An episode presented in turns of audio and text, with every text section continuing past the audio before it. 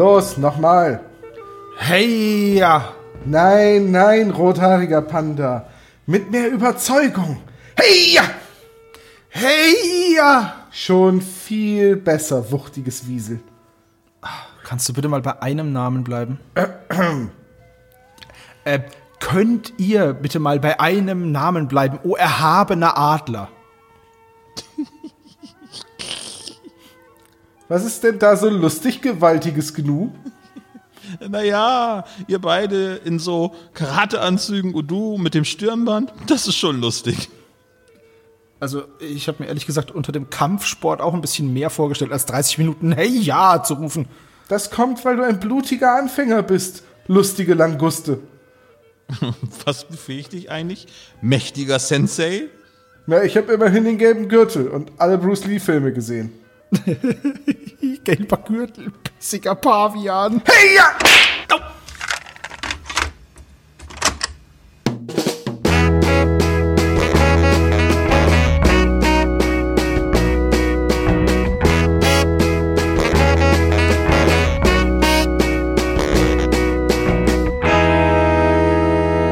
Der spezial gelagerte Sonderpodcast. Drei Jungs analysieren jeden Fall. Hallo, liebe Spezies. Bevor es mit der Folgenbesprechung zu Im Bann des Drachen losgeht, eine kleine Ankündigung für die ganz Eiligen. Am 21. November, am Samstag, findet unser Livestream zu Die drei Fragezeichen und die scheißteure Geige statt, aka der Geister Canyon mit John Allen im Livestream am 21. November um 20 Uhr live auf YouTube. Wir würden uns freuen, wenn ihr dabei seid. Und jetzt geht's dann wirklich los mit der Folgenbesprechung. Ciao. Hallo und herzlich willkommen zum spezial gelagerten Sonderpodcast. Mein Name ist Olaf. Ich begrüße meine lieben Kollegen Sebastian. Servus. Und den Tom. Guten Abend an alle angeschlossenen Funkanstalten. Ach du lieber Gott, was ist denn mit dir kaputt? Ich höre sehr viel Deutschlandfunk in letzter Zeit. Ah, ja. okay. Ja, wo wir gerade beim Thema sind. Heute verschlägt es uns nach China. Wir reden über eine schlechte Adaption. Äh, wir fragen uns, wo ist der Drache? Wir reden heute über Mulan. Wir schalten zu unserem China-Korrespondenten Dr. Knobel. Dr. Knobel. so. Nein, aber äh, Spaß beiseite. Wir reden heute über die drei Fragezeichen Folge 192, die drei Fragezeichen im Bann des Drachen von unserem geschätzten Autoren Christoph Dittert. Aber zunächst sei euch die Frage gestellt, was habt ihr so gehört? Ich wollte gerade sagen, wir hätten das nicht besser planen können, aber die Folge hat ja nun mal die Abstimmung gewonnen. Ja. Richtig. Das heißt, ihr seid schuld, wir haben nichts geplant. Jetzt haben wir quasi zwei Christoph Dittert-Folgen direkt hintereinander gemacht, aber gut. Gut, wir hatten ja aber auch André Marx Wochen bei uns, ne? Der, das heißt, wir haben diverse Folgen von André Marx auch hintereinander besprochen. Dementsprechend ist es doch nur gerecht. ja, da wir früher oder später jede Folge besprechen wollen. Eben. Klar. Genau. Es gibt ja ab und zu Zweifel, ne, ob wir wirklich alle Folgen besprechen oder ob wir dann eventuell mal Folgen zusammenlegen und dann eine Blogbesprechung machen von zwei Folgen. Können wir heute auch machen. Ich, ich finde, wir sollten noch mal den grünen Geist besprechen und im Bann des Drachen gleichzeitig. Ja, und dann vielleicht noch eine Hani und Nanni Folge hinterher, weil es gerade so lustig ist. genau, können wir auch machen. Nee, aber äh, was habt ihr denn so gehört? Sebastian, was, was gibt's Neues? Tatsächlich gibt's bei mir gar nicht viel ich habe eigentlich nur das gehört, was ich sonst auch höre, verschiedene Podcasts und zur Vorbereitung halt die Folge.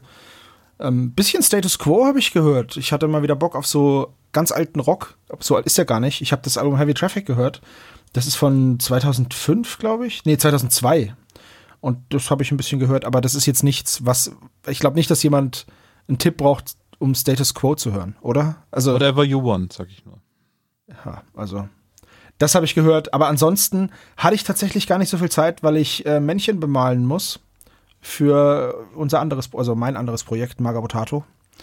Und zu, da zu Status Quo fällt mir ein, dass mein lieber Bruder ein ganz großer Status Quo-Fan ist und ich glaube, er war auf sechs der sieben Abschiedstourneen. ja, die sind ja auch schon echt lang unterwegs. Also ja, einer der Gründungsmitglieder lebt jetzt auch nicht mehr und äh, der war aber auch schon hatte ganz viele Bypass-Operationen schon und ja, ist halt wirklich Rock'n'Roll ja. gewesen. Ne? So.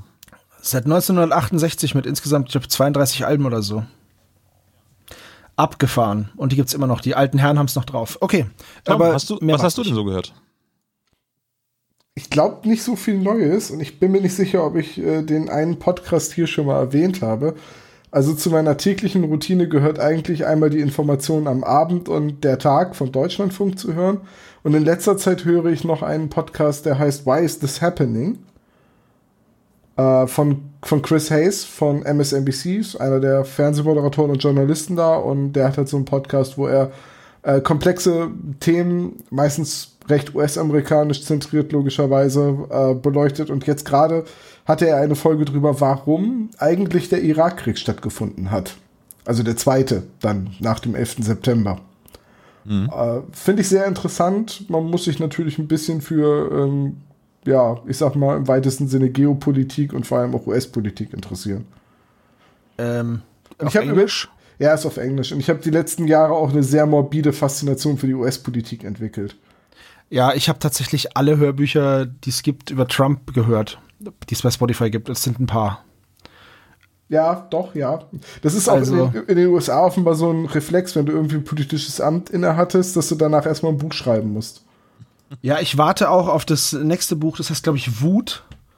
Also Rage. Ja, das zweite Buch von Bob Woodward. Genau, und da warte ich auch schon drauf. Ich bin sehr gespannt, wann das okay. denn kommen wird. Gut, also musikalische Eindrücke, politische Eindrücke und ich kann euch sagen, ich habe keine weiteren Eindrücke ähm, zum Besten zu geben, weil ich habe jetzt etwas gehört zur Vorbereitung auf den Überraschung Adventskalender. Eindrucksvoll. Hm. Boing. Flip. genau, also deswegen kann ich nicht so viel dazu zu, äh, aktuell zu sagen, aber ähm, es wird ein Kalendertürchen sein. Wahrscheinlich. Uh, damit hast du jetzt schon in Zement gegossen, dass wir definitiv dieses Jahr. Nee, nee, ich habe in Zement gegossen, dass es ein Kalendertürchen von mir geben wird. Der Rest ist, bleibt dann euch überlassen. Ein dann. einziges. Mehr machen wir nicht. Na, ich sage euch das Gleiche, was ich jedes Jahr sage. Wenn nur eins zur Türchen nicht kommt, ist der ganze Kalender kaputt. Ja? Ja. Das heißt, wir müssen wieder 26 Türchen machen? Wir müssen wieder 28 Türchen machen. Ach so, ja. Es werden auf jeden Fall bis zu 72 Türchen. Ja. Das ist, wenn du ein Türchen vergisst, ist das so, als würdest du diesen Schoko-Adventskalender aufmachen und dann rutscht die Schokolade so runter, weißt du? Mhm. In dem, hinter der Pappe, in, das ist so ätzend. Und ja. dann ist die ja weg und dann kannst du die ja auch nicht holen, weil wenn du da jetzt mit dem Finger in dieses Türchen reingehst und versuchst, die Schokolade rauszufischen, dann drückst du ja die Pappe so weit nach vorne, dass alle runterfallen. Du hast doch bestimmt früher mal als Kind deinen Adventskalender schon am 2. Dezember aufgegessen. Nein, oder? tatsächlich nicht. Nee? Ich sehe zwar so aus, als würde ich Schokolade in mich hineinstopfen, aber äh, tatsächlich hatte ich immer einen selbstgemachten Adventskalender von meiner Mama mit so kleinen Jute-Säckchen. Und, oder, ja, es sind. Jute-Säckchen meinst du? Die, das sicher, waren die besonders, der besonders Juten-Säckchen waren das. und da war, und da war halt dann immer was drin, so Rittersport, oder andere Schokolade im quadratisch praktisch guten Format. Und meine Lieblingssportart, Rittersport. Ist auch meine. Also bin ich ganz großer Fan. Ich bin immer noch fasziniert davon, dass du gerade beschrieben hast, wie du so ein, wie du so ein absoluter Grobmotoriker so einen Papp-Adventskalender in der Luft zerreißt. Wenn ich darüber nachdenke, dass, dass du Uhrmacher bist. Ist ja richtig, das, ja. Das kann ja nur für Turmuhren gewesen sein. Nein, nein, tatsächlich, tatsächlich ist aber die Bauweise dieser. Also zu Turmuhrwerken kann ich dir später was erzählen, aber die Bauweise von diesen Billig-Adventskalendern ist einfach. Die ich stelle mir so vor, als wenn sie so ein Playmobil oder Lego-Männchen wäre, einfach wo es keine Daumen und so eine Grabschand. uh, ich, ich, muss diese Uhr reparieren, aber ich glaube, es ist mir nicht möglich. ich, ich muss ja wirklich zu meiner Schande gestehen, dass ich diese Billig-Schokolade aus diesem Billig-Adventskalender besser finde als irgendwie ein Adventskalender von Lind. Und äh, was ich, ich jetzt. Von hart Suchtbrennen von der Schokolade. Die brennt ja, voll. Was ich jetzt seit. Was ich jetzt seit Jahren mache, ist so am 4., 5. Dezember in den Supermarkt gehen, wenn halt niemand mehr Adventskalender kauft für die Enkelkinder und so, weil die müssen die ja schon lange haben. Und dann kostet irgendwie der Kalender noch, weiß ich nicht, 50 Cent. Und dann nehme ich mir immer gleich drei, vier mit. Also, liebe Spezies, solltet ihr irgendwann den Wunsch hegen, uns einen Adventskalender zuzuschicken, Nein, hör komm auf. bitte die billige Schokolade. Ich hätte gerne Niederecker. Es gibt gibt's einen Adventskalender mit Edeltropfen in Nuss? hm, da könnte ich vielleicht dazu auf hinweisen damit. Die, die Leute machen das. Und, Ja, bitte nicht. Und, und wir stehen dann als total gierig da. Das Genau. war ein Scherz, wir möchten keine Adventskalender, weil unsere Liebsten basteln uns natürlich welche. Das ist nur ein Scherz. Ein kleiner Witz. okay. So, Gut. wollen wir mal dann die Folge besprechen? Ich habe voll Ja. Wenn du es so durchziehst, ne, dann Props an dich. Äh, Ah ja, genau, wir reden Zeit- heute über Im Band des Drachen aus dem Jahre 1900, 96, 2017. meine Freundin ist weg und Nee. äh, von die Hals. 2017 beziehungsweise das Hörspiel 2018 erschienen. Tom, hast Ja. du kurz Fakten für uns? Äh, ja, ähm, ist erschienen in, in Buchform. Ähm, dabei ist es auf Papier gedruckt, äh, zwischen zwei äh, Hardcover. Alter Schwede. At, Am at, 9. März 2017 kam das Buch, am 2. März 2018 das Hörspiel. Und das war übrigens meine erste und bisher einzige Record-Release-Party. Und die war in Würzburg in den Posthallen. Und das war die erste Record-Release-Party seit, ich meine, acht oder zehn Jahren in Würzburg. Sie war sogar genau genommen am 26. Februar 2018. Und Christoph genau. Dittert saß in der zweiten oder dritten Reihe, wir wissen es nicht so genau. Ernsthaft, verflixte Kiste. Ist natürlich blöd. Aber da habe ich meine Kassette von Patrick F. Patrick von Olli Robeck unterschreiben lassen. Das war cool. Gut. Habe ich ihm in Justus-Manier gezeigt, dass er da mitgemacht hat, tatsächlich. Das wusste er ja nicht mehr. Ihr hattet ihn ja vorgewarnt und ich habe es dann eiskalt verwandelt. Ja, das war irgendwie fünf Monate nach der Record Release Party von Verbrechen im Nichts. Ne? Wir- wir Ja, und dann habe ich gesagt, ja hier, du warst doch hier letztens, hast du doch erst, ne, meine Kumpels und so. Zwei Er wusste- Monate muss das sein, er- weil die er erscheinen ja wusste ungefähr im. Zwei-Monatstakt, ne? Ach so, war, waren wir echt im Dezember? Äh, ist egal. Ähm, ich dachte, es ist irgendwie, keine Ahnung, egal. Passt schon. Nein, äh, harte Fakten. Wir haben es jetzt gerade schon gesagt. Buch von Christoph Dittert. Hörspielumsetzung André Minninger. Regie, ach, Heike Dine Körting. So viel, nichts Neues. Das, warum sagen wir das eigentlich jedes Mal? Äh, Falls sich's mal ändert. wollen wir erst über die Sprecher oder erst über das Cover reden? Erstes Cover. Erstes Cover, das ist mega hübsch. So fertig. Ich find's auch super cool. Ich Mir gefällt der nicht. Farbverlauf, tot, ist doch vollkommen egal. Ich versteh, verstehe auch manches Cover nicht, das äh, ein altes Cover ist, aber das hier finde ich einfach von der, vom Farbverlauf und das ist einfach voll hübsch. Ja, das Komm, macht ja alles, das macht ja. Ja. alles sein, aber wer ist das auf dem, also du hast einen Drachen, okay, gut, das ist ein chinesischer Drache, wir kennen ihn alle aus dem Brettspiel Die Peking-Akte, ähm, und im Vordergrund steht eine schwarze Gestalt mit einem Schlagstock. Ja, ja. bestimmt ist Und das so einer ein, gebrochenen Hand. Alter, Ich der glaub- steht in einer Abwehrpose oder so. Jetzt, jetzt Ich glaube, das ist die der Kampfsportler, Kranich-Stil oder so. nicht die Kampfsportler auf den Plan rufen, weil die können uns echt was. Der Kranich-Stil. Oh, Ich glaube nicht. von Ich glaube eher, es ist das betrunkene gelehrt, ne? Äffchen. Bin mir recht sicher, es ist das betrunkene Äffchen. Es kann auch das betrunken, nein, aber wer soll das denn sein? Es ist ja nicht Suku, es ist nicht Katara, es ist auch nicht äh, Fan Chok oder Fang Yuan oder Ching Chang, äh, Chiang, Chiang Chan. Fan, Fan Yen kann es doch sein. Ist das Chinese 1? Oder ist es Chinese 2? es könnte auch sein, ja. Es könnte Ich würde auch sagen, das ist nur gerade, das ist gerade Bob, der versucht gerade mit seiner Richtfunkantenne ein Netz zu kriegen mit seinem Handy. Es ist, oder es hat jemand einen Pfeil ins Bein bekommen und versucht ihn rauszuziehen. Ich stelle mir gerade vor, wie er da so auf einem Bein steht und dann alle denken, er macht ähm, hier, ähm, wie heißt denn das? Drunken Boxing? Nee, ähm, Die Schlange Das im Auge des Adlers? dieses, wa- was eigentlich mehr so Meditation ist und weniger Kampfkunst. Äh, nicht Feng Shui, wollte ich gerade sagen. Nee, nicht Feng Shui, aber es klingt Chi. so ähnlich. Tai Chi. Genau, alle denken, er macht gerade Tai Chi und in Wirklichkeit steht er und sagt so, so ja, okay, jetzt habe ich gerade Signal, aber es ist sehr unbequem, auf einem Bein zu stehen, also beeil dich, Justus. Mal dahin, sei mal dahingestellt, wer diese Schattengestalt ist. Es sieht auf jeden Fall cool aus und es äh, setzt auf jeden Fall so einen China- und Kampfsportton und der findet ja auch genauso statt. Also Äh, das ja- Witzige ist übrigens, wenn ich mir das Cover auf meiner CD jetzt gerade angucke, ist das auf dem Coverbild tatsächlich äh, auseinandergezogen, also in die Breite gezogenes Bild. Weil wenn man sich das im Inlay anschaut, der CD, ist das Bild gestaucht und da sehen die Proportionen deutlich besser aus. ja, da hat sich der Grafikpraktikant äh, aber nicht so wirklich Mühe gegeben. Also die sind ja irgendwann davon übergegangen, also zu übergegangen, dass die Bilder nicht mehr ganz quadratisch sind, die auf den Covern zu sehen sind, weil sie ja das Bild jetzt nach äh, zur rechten Seite auslaufen lassen. Das hat sich ja dann irgendwann im Design geändert. Und ich glaube, das ist da jetzt nicht so ganz gelungen, weil ich glaube, ähm, da denn nichts abgeschnitten werden sollte und dann musste das ein bisschen auseinandergezogen werden. Ey, wisst ihr, wer das sein kann? Das kann einer von den beiden Typen sein, die auch auf dem Cover von Gefahr in Verzug schon kämpfen. Hier geht die Szene nämlich weiter. Kämpfen immer noch. Die kämpfen immer noch. 142 Wie Rocky 2, die Folgen Rache später. oder irgendwie so. okay, ich glaube, wir haben ausführlich genug über das Cover gesprochen. Es ist eigentlich grundsätzlich schön, nur es ist keine direkte Szene aus dem Hörspiel. Das ist aber auch nichts Neues, oder? Ja. Das haben wir doch. Hättet öfter. ihr euch nicht einfach ein Bild von einem Flaschenöffner gewünscht? Das wäre sehr witzig gewesen. Nee, ich hätte Und mir daneben einen, so ein einen. Flaschenöffner gewünscht, weil dann hätte ich meine Flasche hier nicht mit dem Messer aufmachen müssen. Was Alles jetzt ein bisschen verbogen ist. Du kannst es auch mit. Was machst du denn? Naja. Egal. Kommen wir zu den Sprechern. Ja. Axel Milberg, der Erzähler. Naja, die drei müssen wir nicht vorstellen.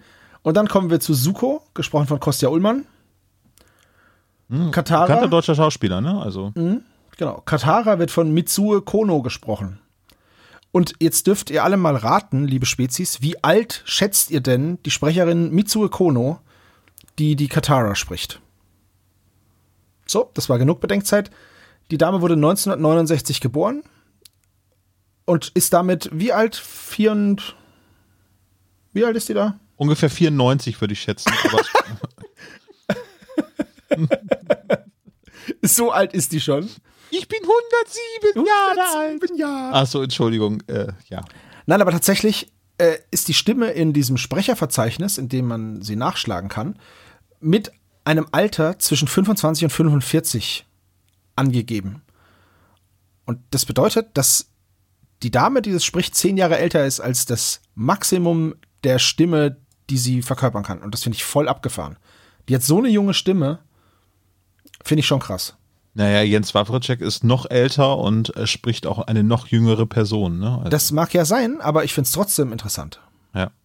Okay. Weil man hätte Dann- ja auch eine junge Sprecherin einfach nehmen können. Ja, das stimmt, aber ähm, Se Sebo, wo du gerade so fasziniert bist, guck doch bitte mal nach, wie alt die Synchronsprecherin von Bart Simpson ist. Ja, natürlich. Aber das verstehe ich, aber die verstellt ihre Stimme auch ganz krass. Äh, Xiang Fan äh, wird gesprochen von Horst Norman. Xian Ähm, Tan, das Haar ist stumm. Ah, Tan, äh, genau. Äh, wer kennt ihn noch als ähm, Doktor auf dem Traumschiff? Ja, ich wollte gerade sagen, das Einzige, woher ich ihn tatsächlich kenne, ist Ja. als Dok Dr. Schröder vom Traumschiff, weil er die Rolle irgendwie von 1983 bis 2010 oder so innehatte, also weiß ich nicht, 27 Jahre. Und wurde dann von Harald Schmidt beerbt. Aber Harald 19 Schmidt ist nicht der Schiffsarzt. Ich wollte nur ganz kurz verbessern, 1986, aber sonst ist alles gut. Doch, er ist doch der Schiffsarzt, oder? Ist Harald Schmidt nicht irgendein so ein Reiseleiter oder so? Nicht, also ich habe das vorhin alles nachgelesen. Ich gucke das Traumschiff nicht. Genauso wenig wie die Lindenstraße. Oder Natürlich, er guckt das Traumschiff nicht. Auf keinen Lindenstraße guckt er kannst du auch nicht mehr gucken, ist hier zu Ende, ne? Alter, keine Ahnung. So. Ja, ich glaube schon irgendwie vor zwei Jahren oder so durch die letzte Folge, ne? Also der Dieses, Schiffsarzt. dieses Jahr. Es gab noch einen äh, Gastauftritt von Nils äh, und äh, Maria. Ne? Also herzliche Grüße, Nils. Und Maria natürlich auch. Ähm, und die waren dann nochmal in der vorletzten oder vorvorletzten Folge, waren sie noch einmal mit einem kleinen Gastauftritt dabei. Äh, ganz kurz, Harald Schmidt ist übrigens der Kreuzfahrtdirektor Oskar Schieferle. Ah, stimmt. Ist nicht der Doktor. Nein, der Ah, Doktor verdammt. wird ganz klar, der, der Dr. Wolf Sander wird von Nick Wilder verkörpert. Oh. Oder Nick Wilder. Keine Ahnung, wie man das ausspricht.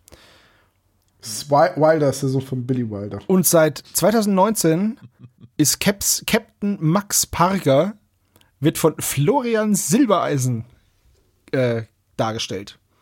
Ach ja, ja der neue. Captain. Ja, genau. Aber lass uns erstmal die Sprecher weitergehen. Ja, ja. Ähm, wer wie mir noch aufgefallen ist, ist äh, Van Hau, das ist äh, Gerd Baltus, der, der, der den ähm, spricht.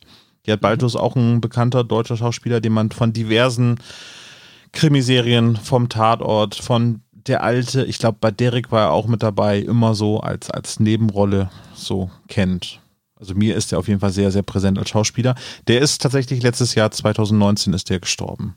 Also war einer wohl der letzten Sachen, die er gemacht hat als, als Hörspielsprecher. Auch leider eine Sache, die man mit den drei Fragezeichen immer öfters sagt. Ja, Ja. das müssen wir echt immer öfter sagen. Das ist schon echt sehr, sehr schade. Ja, gibt es sonst noch Sprecher, die wir hervorheben sollten? Nö, ich hatte mir jetzt auch Horst Naumann ähm, notiert, weil er halt mit 93 Jahren, also jetzt gerade aktuell 93, also vor drei Jahren mit 90 Jahren, schon sehr alt ist, als er die Rolle gesprochen hat. Aber das passt dann ja auch irgendwie zum weisen, alten Chinesen, den er verkörpern soll. Ja. Fand ich, ich eine ganz, ganz großartige kurz, Stimme in diesem. Also. Ich wollte noch ganz kurz sagen, Horst Naumann wird für mich immer der Erzähler von den Masters of the Universe Hörspielen bleiben. Ich hatte davon, glaube ich, nur zwei Stück als Kind, aber die habe ich ja drauf und runter gehört beim Spielen und deswegen, ja, da ist er drauf. Die gibt es doch bestimmt irgendwo, Sebo. Es ist nie zu spät für eine glückliche Kindheit. Bestimmt, bestimmt. Ich hatte dieses, es gab mal so, ein, so eine Kassette, die hieß He-Man, die neue Dimension. Und die kam mit einer neuen He-Man Actionfiguren-Reihe, war die in der Packung mit drin. Und ja. da war dieser, diese markante Stimme von Horst Naumann, der dieses Universum vorgestellt hat, das war echt cool. Und da haben wir richtig gute Leute mitgesprochen, ne? Also Michael also Haag, bei, bei, der, bei der alten Serie Horst Naumann war der Erzähler, Norbert Langer war Norbert Langer war He-Man, He Adam, ja. Und Peter Passetti war Skeletor. Total cool. Ja. Also ich habe hier ein paar Folgen. Ich finde das ja. lustig, Olaf, dass du die Leistung von Horst Naumann hier lobst, weil das ist die einzige Sprecherleistung in diesem Hörspiel, die mich überzeugt. Oh, die einzige Leistung, die dich überzeugt oder nicht überzeugt? Die mich überzeugt. Mhm. Weil ich bin mit der, mit der Folge, also ich, sie fehlt, ihr, ihr mangelt es an Atmosphäre, das, das werde ich später noch zur Genüge sagen, aber habe auch ein bisschen das Gefühl, das hängt irgendwie mit, mit den Sprechern zusammen. Irgendwie zündet das bei mir nicht. Mhm. Okay, bevor wir da weiter drauf eingehen, möchte Sebo noch einmal uns den Klappentext vorlesen, oder? Natürlich. Dann schieß mal los. Peter erwacht aus einer Bewusstlosigkeit und befindet sich in einem Hotel in Shanghai. Wie ist er hierher gekommen und warum? Die Türe ist verschlossen. Offensichtlich wurde er entführt. Zur gleichen Zeit machen sich Justus und Bob in Rocky Beach auf die Suche nach dem verschwundenen Freund. Werden sich die drei Fragezeichen wiederfinden?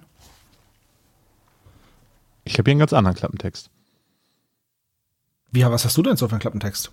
Peter ist spurlos verschwunden und seine beiden Freunde sind ziemlich ratlos. Was Justus und Bob nicht wissen, der zweite Detektiv wird etliche Kilometer von Rocky Beach entfernt festgehalten. Was? Also etliche, ja, ganz viel etliche Kilometer. Etliche, etliche, so mindestens, mindestens 20 Kilometer. Wer hat ihn verschleppt und wieso? Können seine Freunde ihm zur Hilfe kommen? Und was hat der geheimnisvolle Drachensohn mit all dem zu tun? Justus und Bob müssen sich auf eine gefährliche Reise begehen, um all diese Fragen beantworten und ihren Freund retten zu können. Das ist der von der CD. Ich kann mir denken, warum da etliche Kilometer steht, weil das ist eigentlich in Meilen, aber da haben die Amerikaner ja, also die, ne, die wissen halt nicht, wie viel das umgerechnet ist. Und deswegen sagen sie etliche. Das ist so ähnlich wie Goblins zählen. A one, a two, a one, two, more, plenty. Eins, zwei, viele. Ja, der Klappentext. Äh, ja, ich habe da ein paar Fragen zu. Wieso etliche Kilometer und nicht gleich irgendwie Am auf eine ferne, ja, ans andere Ende der Welt, genau, ja. Ja, gut. Äh, hm. Also bei meinem Klappentext ist es ja, wird ja Shanghai sogar genannt. Hm. Da ist es deutlich, wo sich wer befindet. Abgesehen, also jetzt äh, bei meinem Text könnte ich auch sagen, das ist jetzt hier der Text von Späte Rache. Ja, das ist auch. das, Stell dir das mal vor, er wäre später Rache nach China entführt worden. Verdammt. Also ich finde, die, die beiden Klappentexte geben sich nicht viel und sind beide nicht sehr informativ. Ja. Es wird halt gut gesagt, Peter ist bewusstlos in Shanghai, Justus und Bob nicht. so. Ähm, genau. Das ist halt alles. Ja. Einer ist weg, zwei sind nicht da. Ja, einer geht rein, zwei, nee, halt. Gut, dann lass uns doch äh, anfangen mit dieser Wo Folge. du das gerade sagst, einer geht rein, zwei kommen raus. Im Prinzip ist ein Kreiser ja auch eine umgedrehte Donnerkuppel. Hm. oh ei, ei, ei, ei, ei, ei. Und diesmal sind es nicht wir, Sebrone, die abschweifen. Nee, alles, alles gut. Er beschwert sich sonst immer so vehement. Ich, ja, ich, äh, mehr, mehr am Topic bleiben hier. Okay. Peter ist in Shanghai und wacht in einem Hotelzimmer auf. Das ist auch die erste Szene. Nein, er wacht in einem Zimmer auf und er weiß nicht, wo er ist. Ja, da, da, da, da. Das kenne ich, das passiert mir so oft. Ja. Hm. Dass ich wach werde und denke so, fuck, wo bin ich? Bin ich tot? Bin ich einer Sekte beigetreten? Nee, mal im Ernst, ist dieses Trope von wegen die drei Fragezeichen wachen irgendwo auf und wissen nicht, wo sie sind? Ist das nicht erledigt? Haben wir das nicht eigentlich mit Spur ins Nichts hinter uns gelassen? Naja, du darfst ja nicht vergessen, wann Spur ins Nichts rausgekommen ist, ne? Also wie viele Jahre da vergangen sind. Ja, mag ja sein, aber äh, es gibt doch wie viele Folgen, ich habe es jetzt nicht gezählt, aber wie viele Folgen gibt es, wo de, das der Anfang ist? Sie wachen auf und sind irgendwo und wissen nicht, wie sie da hinkommen. Vor allem, was haben die Peter denn gespritzt, dass der mal eben zwei Tage Knockout ist? Ähm, weiß ich nicht, aber es ist ja nicht, sind ja nicht zwei Tage, es ist ja nur ein Tag und dann die Zeitverschiebung. Auf jeden Fall ist es Dienstag und er ist, und er ist am Sonntag oder so entführt worden und er hat quasi den ganzen Montag durchgeschlafen. Boah, da gibt es doch bestimmt einiges im Giftschrank, oder? Also ich meine, da möchte ich mich jetzt nicht weiter zu äußern. Katara kommt in das Zimmer, stellt sich vor, sagt, wo er ist, nämlich in Shanghai im World Financial Center. Und dann sperrt sie Peter wieder ein und wir gehen zurück nach Rocky Beach. Ich glaube, es wird Katana ausgesprochen, aber ich bin mir nicht sicher. Äh, nein, wir bleiben im Drei-Fragezeichen-Kosmos und da wird sie Katara Girl. Katara. Kat Das ja, Katara das, ist Girl. gleich, das sagt Peter, das sagt Peter an einer Stelle im, im Hörspiel, dieses Katara Girl. Ja, Im Buch entscheidet er irgendwann, dass er sie so nennt. Und ab da wird sie im Buch Katara Girl genannt, was sehr, sehr irritierend ist. naja. Aber gut. Gut, wir sind wieder auf dem Schrottplatz und äh, bei dieser Überblendung tickt die ganze Zeit eine Uhr und ich weiß nicht warum, weil das macht sie später nochmal und ich weiß nicht, was das darstellen soll. Das Äh, Spannung. vergeht. Ja, das Zeit vergeht, aber das ist ja wohl. Das soll wahrscheinlich die Zeitverschiebung zwischen Shanghai und Rocky Beach andeuten. Ah, das würde Sinn machen, weil das kommt später nämlich nicht mehr vor, wenn sie alle an einem Ort sind. Ja, da müssen wir auch noch mal drüber reden, wieso sie dann. Oder, pass auf, erstmal, also Justus und Bob sind in der Zentrale. Genau. Äh, Im Buch ärgern sie sich, dass sie keinen Fall haben und fragen sich, wo Peter ist. Und dann sagt Bob, naja, wir müssen warten, bis er auftaucht, sonst können wir keinen Fall kriegen, sonst sind wir ja nur die zwei Fragezeichen. Äh, passenderweise sind Onkel Titus, Tante Mathilda, die Shaws und die Andrews alle gleichzeitig im Urlaub und alle drei Jungs haben sturmfrei zu Hause. Weil sonst wäre es plottechnisch nicht zu begründen, warum sie alle drei entführt werden können. Aber die fahren doch gemeinsam in den Urlaub sogar. Ja, vor allem fahren sie nach Las Vegas. Könnt ihr euch Tante Mathilda, Onkel Titus, die Andrews und die Shaws in Las Vegas vorstellen? Ja, die kommt wieder. Justus, wir müssen den Schrottplatz verkaufen. Wieso? Onkel Titus hatte eine Pechsträhne. Und außerdem, außerdem hat Mrs. Shaw aus Versehen Mr. Andrews geheiratet im, im Rausch. Da bin ich mir ehrlich gesagt gar nicht sicher, ob die gemeinsam im Urlaub sind. Also im Hörspiel schon. Im Buch nicht. Aber ist ja auch egal. Sie sind nicht da und das reicht ja auch. Genau. Sind ja auch Sommerferien. Wer Also aber da ist, ist Suko, ein asiatischer Junge, der einfach auf den Schrottplatz kommt und nach Peter fragt. Der aber eigentlich Zuko heißt, ne? Mit Z. Ja, mit Z. Ich wird aber die ganze Zeit Suko ausgesprochen. Ich Ja, habe ihn in meinen Notizen auch Suko geschrieben, zweimal, bis ich nachgeguckt habe, wie man das überhaupt schreibt und dann mit Ja. Z geschrieben. Okay, die Dämonenpeitsche knallt, er ruft Topa, alles bleibt stehen und er steht neben den äh, zwei Fragezeichen. Und irgendjemand reißt sich sein Hemd runter, weil das ist wichtig. Ich habe von dem Namen Suko jetzt so viele Schreibweisen gesehen. Also ich glaube, bei John Sinclair wird er mit S geschrieben.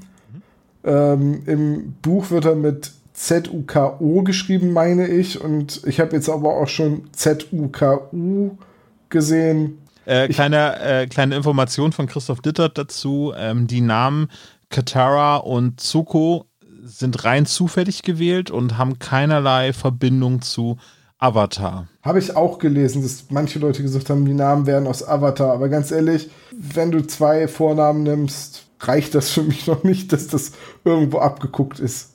Ja, Ja. ja, eben, deswegen. Aber also ich selbst- klarzustellen und ne, ich habe Christoph Dittert nochmal so, ähm, nachdem das letzte Mal das Mikrofon aus war, gefragt und er sagte, nee, nee, das ist äh, reiner Zufall und fand die Namen halt nur wohl klingend für die Geschichte. Ich habe jetzt auch noch nie irgendwie einen Film gesehen und wenn dann Olaf und Sebastian aufgetaucht sind, gedacht, aha, der Drehbuchautor hört unseren Podcast. Bei Frozen war das der Fall, ne? Da gibt es einen Schneemann, aber der heißt Olaf. Aber wer ist der Sebastian? Ist das die Nee, der Sängerin? ist Christoph. Nee, der andere ist Christoph, kein Sebastian. Ach. Sebastian ist diese kleine bescheuerte Krabbe bei Ariel. Das hat mich immer übelst genervt. Da hat endlich mal eine Disney-Figur meinen Namen und dann ist es so ein Klugscheißer-Krebs. Mann. Ist Ja, Se- hallo, ich ist bin Sebastian ein- nicht der Fisch? Nein, das ist Fabian. Ach, Fabian. Ah, okay. Sebastian, under the sea, unter dem Meer. Unter dem Meer, lalalala, lalala. Wir schweifen voll ab.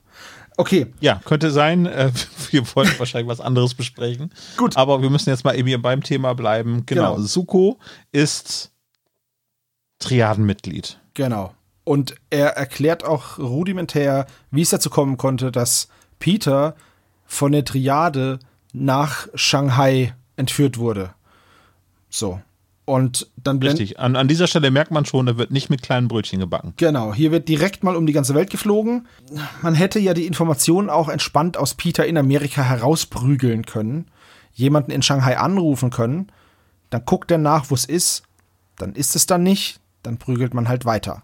Aber das ist ja ein Kinderbuch, von daher, oder ein Jugendbuch, zack, wir gehen wieder rüber nach Shanghai. Und jetzt wird kurz erklärt, wie Peter wie es da schon Dienstag ist und so. Ich habe die Szene nicht so ganz verstanden. In einer Kiste. Ja, ich Peter ich, wurde in einer Kiste am Zoll vorbeigeschmuggelt. Da haben sie ihn auf so einem, haben sie die Kiste auf so einer kleinen, auf so einem kleinen, auf so einer kleinen Sackkarre und sind am Zoll vorbei. Und dann hat der Zollbeamte gesagt, haben sie was zu verzollen? Nur einen bewusstlosen US-Amerikaner. Dann haben sie alle gelacht und dann hat er die Kiste weitergeschoben. Mm, der Klassiker. Ja. War auch ein Loch drin, wo er rausgucken kann. Der war ja betäubt. Vielleicht ist auch, vielleicht ist auch das Etikett so runtergefallen und die Pinguine wurden dann gar nicht nach Madagaskar geschickt oder so. also, ja, es wird noch gesagt, äh, dass der Drachensohn, also der Name Drachensohn fällt in der Szene und dass das Kataras Opa ist. Ansonsten verlassen dann Katara, Peter, zwei Männer, die sich ihnen anschließen und eine weitere Frau. Erst das Zimmer, dann das Hotel und nachdem die elektrische Schiebetür hinter Peter zugeht, flitzt er und geht stiften. So, und dann sind wir wieder in Rocky Beach. Ist ihm denn schon jetzt bewusst, dass es sich dabei um die Triade handelt? Peter hat gar keine Ahnung von nix. Also er kann sich auf seinen Körper verlassen, Sebastian, ne, um das mal vorwegzunehmen, und genau. er geht stiften. Peter hat keine Angst, solange er einfach greifbare Gefahren hat. Und dann ist alles gut. Aber ganz ehrlich, wie doof ist das denn in der Szene wegzulaufen? Du bist in einer Stadt ohne Geld, ohne Papiere, illegal eingewandert, hast hast nix bei dir, sprichst die Landessprache nicht, kannst dich nicht darauf verlassen, dass viele Leute um dich rum gut Englisch sprechen. Ja, also wir, sind, wir sind in China, schon. in Shanghai, ja. Ja, in Shanghai vielleicht schon. Äh, aber wie weit plant er denn zu kommen? Naja, ich glaube nicht, dass er da so explizit in dem Moment der Flucht nachdenkt, aber ich glaube, nicht Gefangener der Triade zu sein, ist immer noch besser als Gefangener der Triade zu sein. Oder überhaupt von irgendwelchen Entführern. Also ist jetzt nur so eine persönliche Präferenz von mir, aber ich bin lieber nicht entführt als entführt. Mhm. Ja, das ist ein schöner T-Shirt-Spruch. es ist immer besser, nicht von der Triade verfolgt zu werden. Lieber Arm dran als Arm ab. Also er geht stiften und dann ist wieder Szenenwechsel, schon wieder zurück in Rocky Beach und äh, genau. Und dann wir sind, kommen. Wir sind wieder auf der Veranda. Ganz cool, ja, wir, wir sind auf der Veranda da, äh, es wurde dann so gemacht, dass eben die beiden Klischee-Chinesen äh, Klischee dann herkommen. Ne? Klischee-Chinesen? Ja, Klischee-Chinesen, bitte, spreche es hintereinander aus, ja? Klischee-Chinesen, Klischee-Chinesen, Klischee-Chinesen. Ist das, so, Chinesen, ist das genau, so eine Hunderasse ja. nicht mit so einem platten Gesicht? Ja. Klischee-Chinesen? Suko erklärt jetzt, dass er Mitglied der Triade ist, erklärt so ein bisschen die Strukturen in der, in der Triade, dass es verschiedene Clans und Familien gibt. Ja, sagt auch, dass Fan Hao sein Opa ist und der Anführer und dass seine Mutter gegen eben seinen Opa intrigiert und er deswegen raus will aus der Triade. Später im Hörspiel wird noch gesagt, dass er gar nicht so ein Problem hat mit den kriminellen Machenschaften seiner Mutter, sondern okay. dass sie gegen die Familie intrigiert. Da, da habe ich hat mich so ein bisschen zweifeln lassen, dass dass Suko ein cooler Dude ist, muss ich sagen. er, er, er, tritt ja später sogar noch diesem Geheimbund innerhalb des Triadennetzwerkes bei. Ja, Moment, das ist ja kein, die sind keine Triaden, das ist ein außenstehender Orden, der dafür sorgt, dass die Triaden keinen Blödsinn machen. Ja, mhm. Who watches the Watchmen, ne? Ist richtig, ja. Also auf jeden Fall äh, werden sie dann hier schon angegriffen von den, von den Leuten der Mutter von den Klischee-Chinesen, genau. Genau, und äh, betäubt und dann. Nein, halt, halt, stopp. Ja. Das stimmt nicht. Ähm, es sind die ganze Zeit nicht die Leute von Sukos Mutter, die hinter Suko und den drei Fragezeichen ist, her sind. Das ist vollkommen richtig, aber Suko es sind sagt. Die Leute des, ja, ja, aber das sind die Leute des funkelnden Drachen, weil Peter läuft ja weg. Funkelnde Schlange, Dude. Das war's. Peter läuft, läuft weg, sie suchen ihn, funken dann aber gleich sich in die USA, okay, wir haben Nummer zwei verloren. Nummer eins und Nummer drei könnten auch was wissen. Schnappt euch die mal auch und bringt die auch her. Und deswegen werden Justus und Bob überhaupt erst entführt. Ja. Ja, gut, okay. Aber ich frage mich jetzt, warum, also die haben alle Chinesen, haben die wirklich Hochdeutsch sprechen lassen. Was auch okay ist, was meiner Meinung nach ganz gut funktioniert hat. Aber warum mussten diese beiden Typen jetzt noch unbedingt, ich bin 107 Milliarden? Ich habe mir das so erklärt, ähm, weil im, im, im Buch sind Peter und auch Justus sehr erstaunt darüber, dass Kitara und ihr Großvater akzentfreies Englisch sprechen. Und ich habe mir das so erklärt, dass die, ich sag jetzt mal, eher gebildete Führungsriege der Mafia akzentfreies Englisch spricht und die einfachen Schläger halt nicht so gutes Englisch sprechen. Ähnlich habe ich mir Das- das auch erklärt, ja. Dass, dass sie deswegen diesen harten Akzent haben müssen. Okay, guter Punkt, ja. Aber ob das Absicht war oder kein Plan, weiß ich nicht. Vielleicht, vielleicht bin ich da auch zu nachsichtig, ich weiß es nicht. Nee, ich glaube, also ich glaube nicht, dass da irgendeine böse Absicht hinterher ist. Und ich finde das auch, also ich weiß nicht, ob ich es gemacht hätte, aber die Erklärung oder der Erklärungsansatz, den du jetzt gewählt hast, dem, da gehe ich mit d'accord. Also ich würde auch sagen, das ist so, soll vielleicht noch so ein, so ein Bildungsgefälle anzeigen oder so ein Intelligenzgefälle tatsächlich zwischen den Masterminds hinter diesen ganzen Clans und den einfachen Fußtruppen. Vielleicht. Man weiß es ja nicht. Stormtrooper. Ja. Stormtrooper? Lord? Ja, äh, guter Punkt. Wenn das so ist, dann hat sich natürlich schon einiges jetzt geändert, wenn man auf den grünen Geist zurückblickt oder verschwundenen Schatz. Dann ist die Darstellung von asiatischen Personen dann natürlich schon deutlich besser, als es damals irgendwie der Fall war mit dem, ich kann kein R aussprechen, muss immer ein L dafür einsetzen. Ja, das ist ja, das war ja bei Todesgruß vom gelben Drachen in der TKKG-Folge ganz, ganz furchtbar. De- Deswegen wird die ja wahrscheinlich auch gar nicht mehr, die ist da aus dem Retro-Archiv da rausgeflogen, Müsste oder? ich schauen, aber das kann durchaus sein, ja. Gut, also mit Chloroform werden die beiden auch betäubt und dann geht es auf das ins Privatjet oder aufs Privatjet dann auf den Weg nach Shanghai. Ja, Moment. Äh, Peter wird jetzt noch, wird jetzt noch im Tempel gekascht, also auf seiner Flucht, wird er erwischt. Da habe ich auch nicht so ganz verstanden, warum diese Szene unbedingt drin sein musste. Weil es passiert nichts. Man er- erfährt nicht mehr. Peter wird einfach nur gefangen genommen und Kitara kann so ein bisschen ESO. Ich habe hier ESO-Kampfgeseier. Ja, ja, jein. Ich weiß nicht, äh, vielleicht äh, wird das Tom noch bestätigen können, dass es im Buch ausführlicher beschrieben ist. Es ist, glaube ich, dann das, was Christoph Düttert gesagt hat, auch eine Rundreise durch die Orte, die er bei seinem Shanghai-Urlaub so gesehen hat. Und ich glaube, das ist Atmosphäre, dass man eben sagt, okay, das ist jetzt hier eine fremde Stadt, eine fremde Kultur. Und äh, von diesem riesen äh, Hotel geht es jetzt da zu einem alten Tempel, wo auch noch eben Shaolin-Kämpfer sind. Es sind keine Shaolin, aber ja, es fühlt sich so an. Also äh, Peter wird wieder gecasht, zeigt einfach an, wie, wie mächtig die Triaden sind, wie gut die vernetzt sind und dass Katara eben in der Lage ist, ihn schnell wieder einzufangen, obwohl er eigentlich ja Ja, Was denn? Äh, ich, da, bin ich jetzt, da bin ich jetzt wieder so irritiert, ob das im Hörspiel gesagt wird, aber ähm, er, er findet Peter im Hörspiel auch den Ortungschip, den er an der Kleidung trägt? Nein. Nein. Ah, okay, dann ist, Davon dann wird ist gar nichts erwähnt. Ja, ja, das, das, das, das ist nämlich der Grund, warum Katara ihn so schnell wiedergefunden hat. Wobei das meiner Meinung nach ein kleines Handlungsloch kreiert, denn äh, wenn sie die ganze Zeit weiß, wo Peter ist, weil sie ihn orten kann, warum muss sie dann Justus und Bob entführen lassen? Aber gut, äh, wenn das im Hörspiel nicht drin ist, brauchen wir das auch nicht diskutieren. Hab mich nur gerade gewundert, weil ich so, hey, die weiß doch eh immer, wo Peter ist. Ja, gut. Im Flugzeug erfahren wir, wie gesagt, wer wer ist, dass der Xiang so eine Legende ist, über die schon Jahrhunderte gesprochen wird. Das Fan Qu- Qu- Quack, diesen Namen habe ich nicht so ganz. Fan Quack, Fan Quick, Fan Quock. Seine Mutter auf jeden Fall wird da auch noch mal gesagt, dass die halt eine richtig miese ist. Ja, und dann landet das Flugzeug eigentlich. Genau, Justus stellt die gleichen Fragen wie, wie kommen wir denn jetzt einfach hier durch die Kontrollen und Genau. äh, ja, man soll die Macht nicht unterschätzen, der, äh, der, der Unterschätze niemals die Macht des Imperators, genau. Genau. Also auf jeden Fall werden sie dann von der Limousine abgeholt am Flughafen und da ist dann Katara, Katara drin. Ich habe den die ganze Zeit bei Kitara jetzt, weil, du mir das, weil das mir so So, und ab dann ist eigentlich die Stimmung von den drei Fragezeichen Friede, Freude, Eierkuchen. So, hey, wir wurden äh, hierher nach Shanghai verschleppt, aber jetzt sind wir wieder zu dritt und es ist doch alles super. Wir helfen jetzt hier den guten Bösewichten und äh, jagen die bösen Bösewichte. Ja. Wo du recht hast, hast du recht.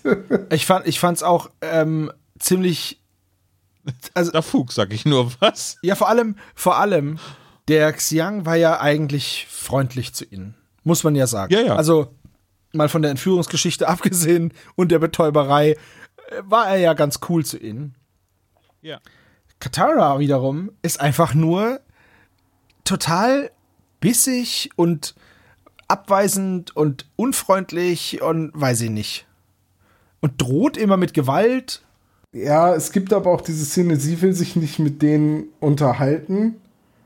Und äh, Justus rezitiert den Wikipedia-Artikel über die Triaden, weil er den wohl aus Langeweile irgendwann mal auswendig gelernt hat. Und dann ist Katara genervt von ihm. Und dann kommt dieser Satz, soll mich das jetzt etwa beeindrucken? Und ich bin da mit der Sprecherleistung überhaupt nicht zufrieden.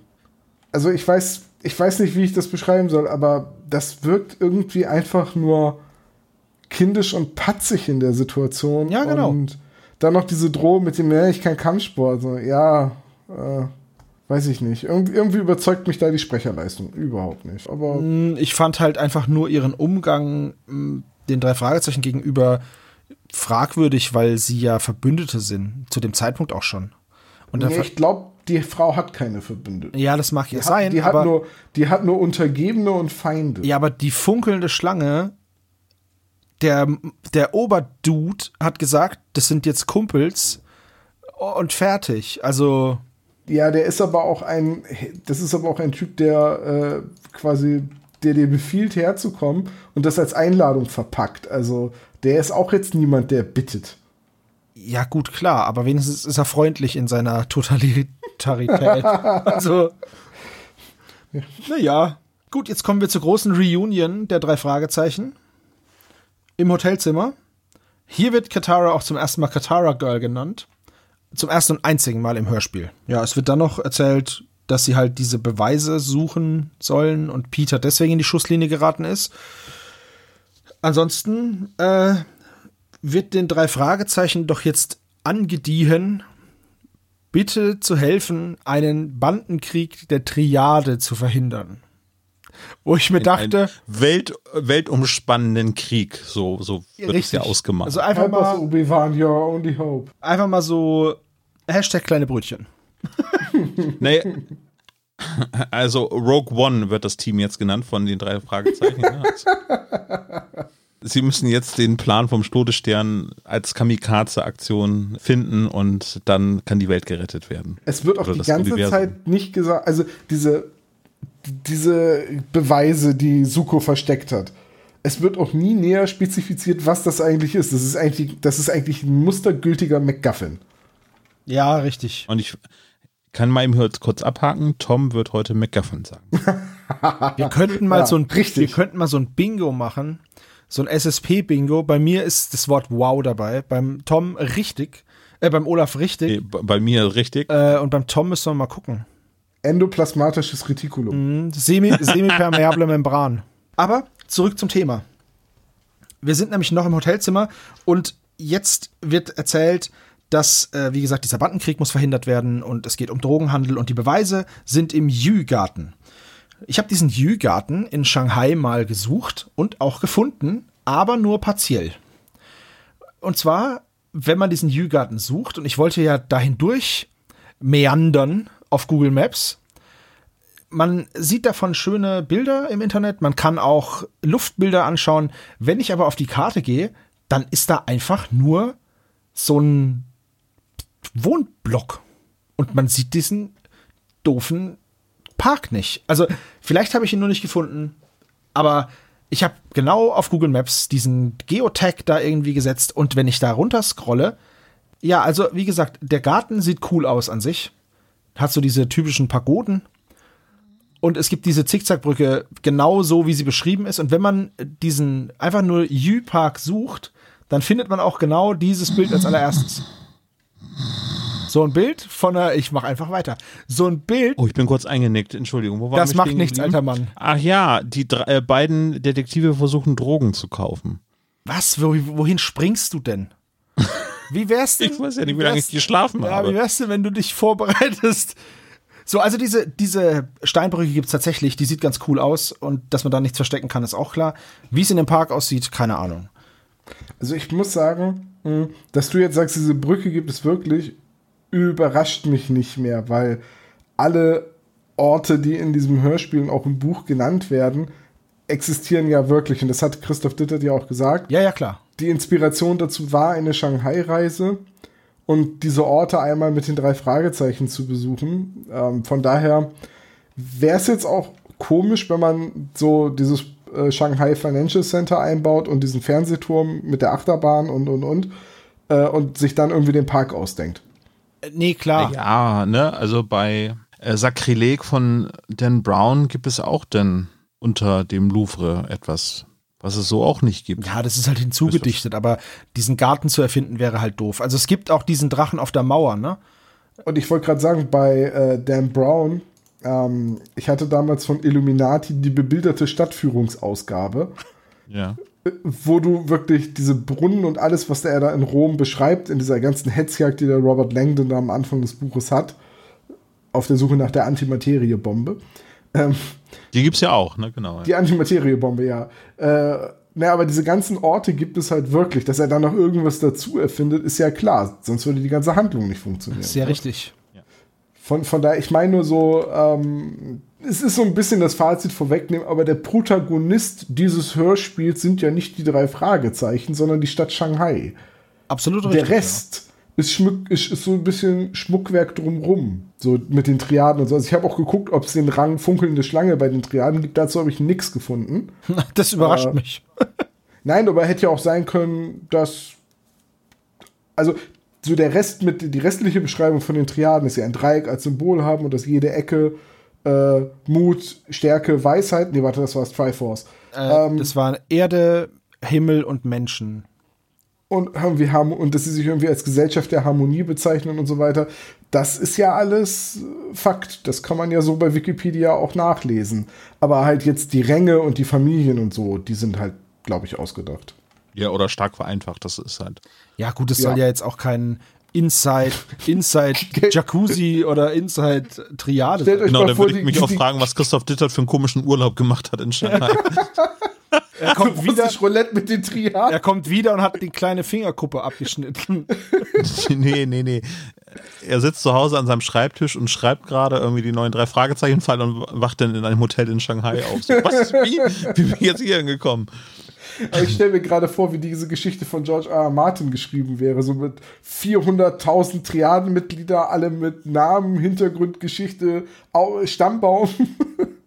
Wir sind jetzt im Garten. Ähm, jetzt kommt, jetzt, jetzt, gehen sie ja quasi die, die, das, was Suko versteckt hat, holen. Genau.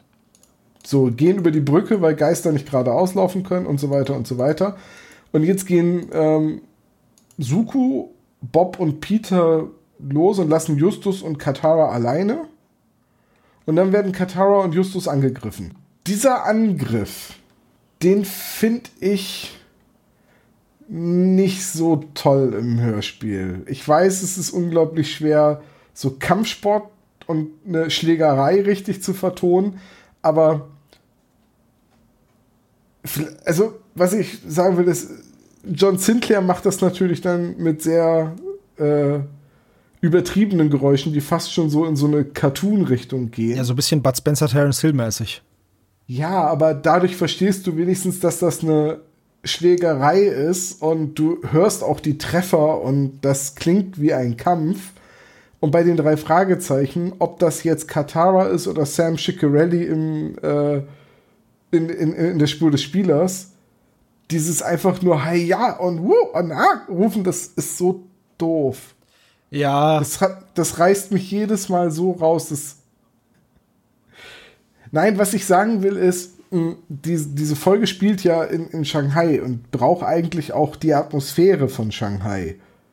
Und die hat die Folge nicht. Es wirkt zu keinem Zeitpunkt wie, sie sind in einer Millionenmetropole in Asien, in, wo das Leben pulsiert und wo eine Schlägerei in einem Park mit so Triadenmitgliedern passiert, sondern es wirkt so wie, wir haben keinen Soundteppich und im Hintergrund ruft jemand, hi, ja, hu, ha, hi. Also, man muss. Ja, ich weiß, was du meinst. Und ich hätte auch mir mehr Betriebsamkeit gewünscht. Aber man muss, weil, weil ich gerade, weil ich gerade gesagt habe von oben und so, man muss, wenn man sich die Orte anschaut, an denen dieses Hörspiel spielt, dann sind es immer große Plätze und wenn man wirklich diesen Google Street View benutzt, dann sieht man auch, dass da nicht so viele Leute sind. In dem Park schon, aber jetzt zu, zum Beispiel vor diesem, vor diesem Flaschenöffner ist gar nicht so viel los, weil da einfach so eine, ich weiß nicht, warum die das gemacht haben, aber das ist halt, da sind halt viele offene Nee, diese Aufnahmen von Google, Street Map und so weiter werden ja aufgenommen, wenn nicht so viel Verkehr ist. Ist ja, so na, natürlich, natürlich. Aber ich meine jetzt auch fußgängermäßig, weißt du? Da ist jetzt nicht so super viel los, vielleicht weil das einfach so verkehrsberuhigte Bereiche sind, einfach wo du halt, weißt du, was ich meine? Da trampeln sich die Leute nicht naja, so. Naja, aber im Hintergrund können da durchaus Autos fahren. Also ja, natürlich, natürlich. Da fahren ne, Millionen von Fahrzeugen oder selbst wenn Vögel gezwitschert hätten, wäre es okay gewesen. So ist es aber einfach nur ein nüchterner Raum und im Hintergrund hört man ein Hi. Ja, da gebe ich dir vollkommen recht. Das stimmt schon. Das möchte ich, damit dem möchte ich gar nicht dagegen argumentieren. Also man kann ja auch, das ist aber wahrscheinlich eher eine Sache, die äh, eine typische Körting-Produktion ausmacht. Es ist halt eine gewohnte Soundumgebung. In dem Fall wäre es aber das Aufbrechen, also wir sind nicht auf einer Insel, wir sind nicht auf Makatao oder so, sondern in dem Fall sind wir jetzt in einer Großstadt, in einer fremden Kultur. Da hätte man natürlich auch die ganzen Klangmuster, die man so von fast 200 Folgen, die drei Fragezeichen schon kennt, hätte man aufbrechen können und sagen, okay, jetzt haben wir hier etwas, was anders ist als äh, alle anderen Fälle von den drei Fragezeichen. So, das haben sie ja auch hingekriegt beim Todesflug, indem sie halt die Rakete auch vertont haben. Da funktioniert wenigstens da die Atmosphäre einigermaßen. Hier funktioniert die Atmosphäre. Das stimmt und es ist sehr, sehr schade, weil, äh, wie wir jetzt kurz den Fazit vorwegnehmen, ist halt die Stadt eigentlich der Star. So wie auch schon in der brennenden Stadt ist halt auch hier Shanghai der Star. Also diese, dieser Park ist echt malerisch, ne? Guckt euch da mal ein paar Bilder mhm. an davon, das ist wirklich schön wir sind raus aus dem Park. Es gibt da eine genau. Kampfszene, irgendwie Justus und Katara eilen zu Hilfe. Genau, und Katara hat halt, nee, Bo äh, Peter eilt zu Hilfe. Bob und äh, Suko rennen weg. Und ja. dann gehen, ja, die Gegner gehen natürlich reihenweise K.O., weil Katara voll die Kampfmaschine ist. Und dann gehen sie zum Hotel. da geben sie dann der funkelnden Schlange einfach diesen, was ist das eigentlich, ein Datenstick, ein USB-Stick oder so, ne? Irgendwie so. Ja. Ein, eine kleine rot leuchtende Kiste. Ja. Das ist das Internet. Ach so. Ich habe gehört, im Westen ist noch ein bisschen Internet übrig. Also auf jeden Fall wird jetzt einfach, das wird jetzt weggeräumt, diese Beweise, ist egal. Die sind jetzt an einem, an einem sicheren Platz, weil die hat der alte Mann jetzt in der Hosentasche. Und dann wird noch gesagt, ja, übrigens hier in diesem Flaschenöffner wird mit Drogen gedealt. Und jetzt suchen wir einfach mal so einen Drogendealer und dann funken wir der äh, Van Quack in ihren Drogenhandel rein und dann wird sie schon reagieren. So, das ist der Masterplan. Das ist der blödeste Plan aller Zeiten. Ja, der ist schon echt sehr kurz ja. gedacht. Also. Und Bob und Peter sind die schlechtesten. die schlechtesten Drogenkäufer ever. Drogenkäufer Ultra, aller Zeiten. Ultra schlecht. So. Hey, hast du? Brauchst du? Nee. Was hast du denn? Ich hab nix. Ah, okay. Tschüss. Ja, das ist doch vor allem, vor allem, sie wollen Drogen kaufen, gehen da zu zweit hin und dann sagt die Frau, ja, ah, sie muss mal zur Toilette. Zwinker, zwinker. Geht weg. Und dann Justus, hinterher, Kollegen! So voll, so voll. Denk, mhm. Äh, das, war, das war ein bisschen overacted an der Stelle, das stimmt. Das hat jetzt bestimmt die Frau dazu veranlasst, richtig viel Vertrauen zu euch zu haben, ihr Pappnasen. naja, also auf jeden Fall in einem Treppenhaus fragen sie sie dann aus. Hilft nicht viel, aber dann kommt Katara und droht irgendwie mit dem mit der silbernen äh, mit der silbernen mit der äh, funkelnden mit der silbernen Spinne mit der silbernen Spinne, Spinne genau. und dann knickt die Frau ein und dann wird ein Date ausgemacht am Oce- Oceanic Aquarium. Ja. Justus wirft vorher noch mal ein paar Geisterperlen ein, ne, damit er auf jeden Fall den Kampf Viel überlebt. beeindruckender finde ich, dass sie dann ja auch sagt, bring uns zu hä? ähm, Van Dings, äh, Van, Van Gogh, Van Van Quack. Quack. Und sie dann so sagt, nenn nicht ihren Namen. Warum nicht? Äh, Das ist sie, die- deren Name nicht genannt werden darf. Ja, was, Voldemort. Top Ja. Lord Nellots. so, äh, das ist auch wieder so eine Sprecherleistung, wo ich sage, was ist denn da los? Ja, es ist alles so ein bisschen, man hat das Gefühl, dass das Ganze so ein bisschen so in so ein Comedy-Eastern husch. wegschlittert. So. So, oh, husch, husch, wir müssen noch schnell die Folge fertig kriegen. Es könnte auch eine Jackie Chan, ein Jackie Chan Film sein, finde ich. Wobei die besser sind. Also, ja. Es, es ist halt, ach, das hätte man halt alles ein bisschen schöner machen können. Das ist ein bisschen schade. Und was passiert dann? Das habe ich jetzt nicht mehr so ganz Ja. auf dem Schirm. Dann äh, reisen sie ja mit Ja, diesem pass auf, Pearl pass auf. und Erst sind, sind sie ja jetzt am nächsten sie Morgen. treffen sich ne? im Aquarium. Genau, sie treffen sich am nächsten Morgen im Aquarium. Sie sind sich sicher, dass die, dass die Mutter kommen wird wegen der Autorität der funkelnden Schlange. Die kommt dann auch. Haben sie ja auch recht. Genau, die kommt dann auch. Und dann wird sich halt gestritten, so alte Ansätze in der Triade gegen die neuen Ansätze der, des Clans und jada, jada, jada. Im Endeffekt geht es nur um Macht. Äh, Justus wird noch Witzfigur genannt, ihr eigenen Sohn nennt sie Mistmade. Dann kommt noch der Onkel dazu und dann kommt, also wenn du die Szene im Park nicht gut fandst, vom Kampf her, dann ist die ja jetzt echt ein Obacht, pun intended, ein Schlag ins Gesicht. Oder? Die ist echt voll Comedy, finde ich. Da fand ich die Kampfszene im Park noch realistisch dagegen. Ja, Gold Ja. war die hier nicht, das stimmt. Also die war, die war ja, Ja. ganz grauslich. So, Da hätte man sich so One Punch Man gewünscht, ne? bei One Punch Man wäre der Gegner zerplatzt. Aber, Ja.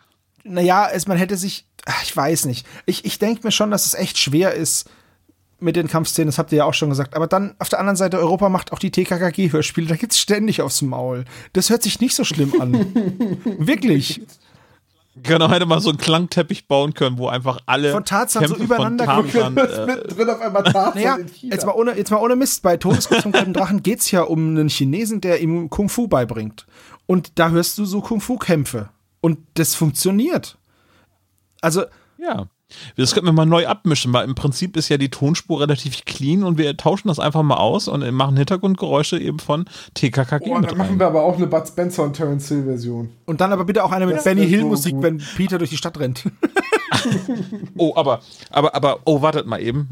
Das ist natürlich urheberrechtlich ein bisschen schwierig, aber wir können die Spezies natürlich gerne beauftragen, dass sie uns gerne mal Klangbeispiele mit dieser einen Kampfszene aus dem Park, dass sie das einfach remixen, dass wir mal Klangbeispiele kriegen. Genau, liebe Spezies, trefft euch bitte aber nicht mehr als Fünfergruppen und haut euch gegenseitig Und nicht ins Maul. Gesicht. nicht, nicht ins Gesicht. Ich meine jetzt schon mit dem Ach so. Schnittprogramm, ne? also nicht in Natur. Was, sie soll Schnittwaffen benutzen? Olaf, was ist mit dir los? Du bist heute echt Ja. ziemlich brutal drauf. Na gut, Ja, Hardcore. Jetzt geht's in diesen, äh, wie heißt der? Pearl Tower? Nee, verdammt, wie heißt der? Der heißt, der heißt, verflixte Kiste, wie heißt er denn? Äh, Fernsehturm in Shanghai. Ja, nein, ja, aber nein.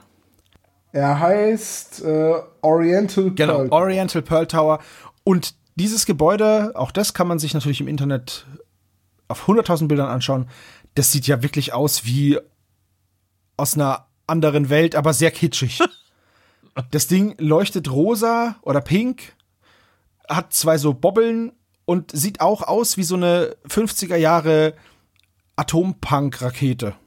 Ich, ich dachte jetzt gerade, als du das beschrieben hast, das sieht aus, das sieht aus und dann gibt es halt einen Schnitt, wo jemand anders sagt, Don, pass gefälligst auf.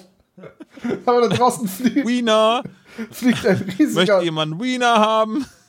Oh mein Gott, schaut zum Himmel, das sieht wirklich aus wie. Und der nächste richtiger Szene. Johnson. Was haben Sie auf dem Schirm? Ja, also, wie gesagt, ein recht beeindruckendes Gebäude, aber in seiner Kitschigkeit äh, nicht Bisschen wie der große Bruder vom Atomium in Brüssel. Ne? Ja, aber das ist nicht der Bruder vom Atomium in Brüssel, sondern das ist das Kind vom Atomium und im Kreml. So sieht es aus. Also ja, es leuchtet pink. Ich mag pink, aber es ist jetzt für so ein Gebäude vielleicht ein bisschen äh, zu viel. Gut, okay. Sie fahren dann in diesem Gebäude hin und her, hoch und runter, kommen dann, werden dann wieder eingeholt und. Zw- Zwischendrin noch Schrauben und ein paar Loopings. Ja, genau. Es ist, was mich halt, Äh, ach, genau, das sollte man vielleicht erwähnen, dass eine Achterbahn indoor eingebaut ist, die auch meistens ja, halt es ist, ich habe ne? geguckt, ob es da Bilder davon gibt. Das Einzige, was ich gesehen habe, ist, dass es eine VR-Achterbahn jetzt auch gibt, irgendwie, wo man zwischen den Gebäuden hin und her fahren kann. Man kann also von dem äh, Oriental Pearl Tower durch die Öffnung vom Flaschenöffner fahren.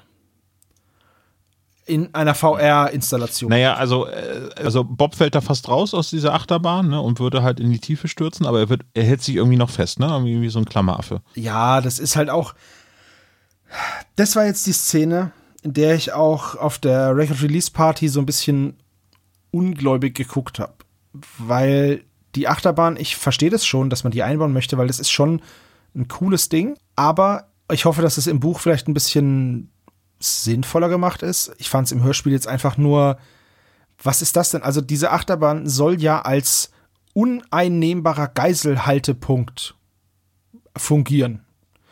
Jetzt sitzt da aber die Mutter mit ihrem Sohn und den drei Fragezeichen und sagt dann, dass doch jetzt bitte ihr Sohn und Justus die Beweise holen sollen und die anderen bleiben hier. Jetzt frage ich mich, und es wird ja so, es wird ja so gesagt, dass, das, dass die Achterbahn am Außen, an der Außenhaut dieses Turms ist. Ja, wie sollen die das denn machen, bitte? Also, es, es wird ja damit gedroht, dass sie sonst runtergeschubst werden. Äh, man darf nicht vergessen, es ist der eigene Sohn. Also, wuh.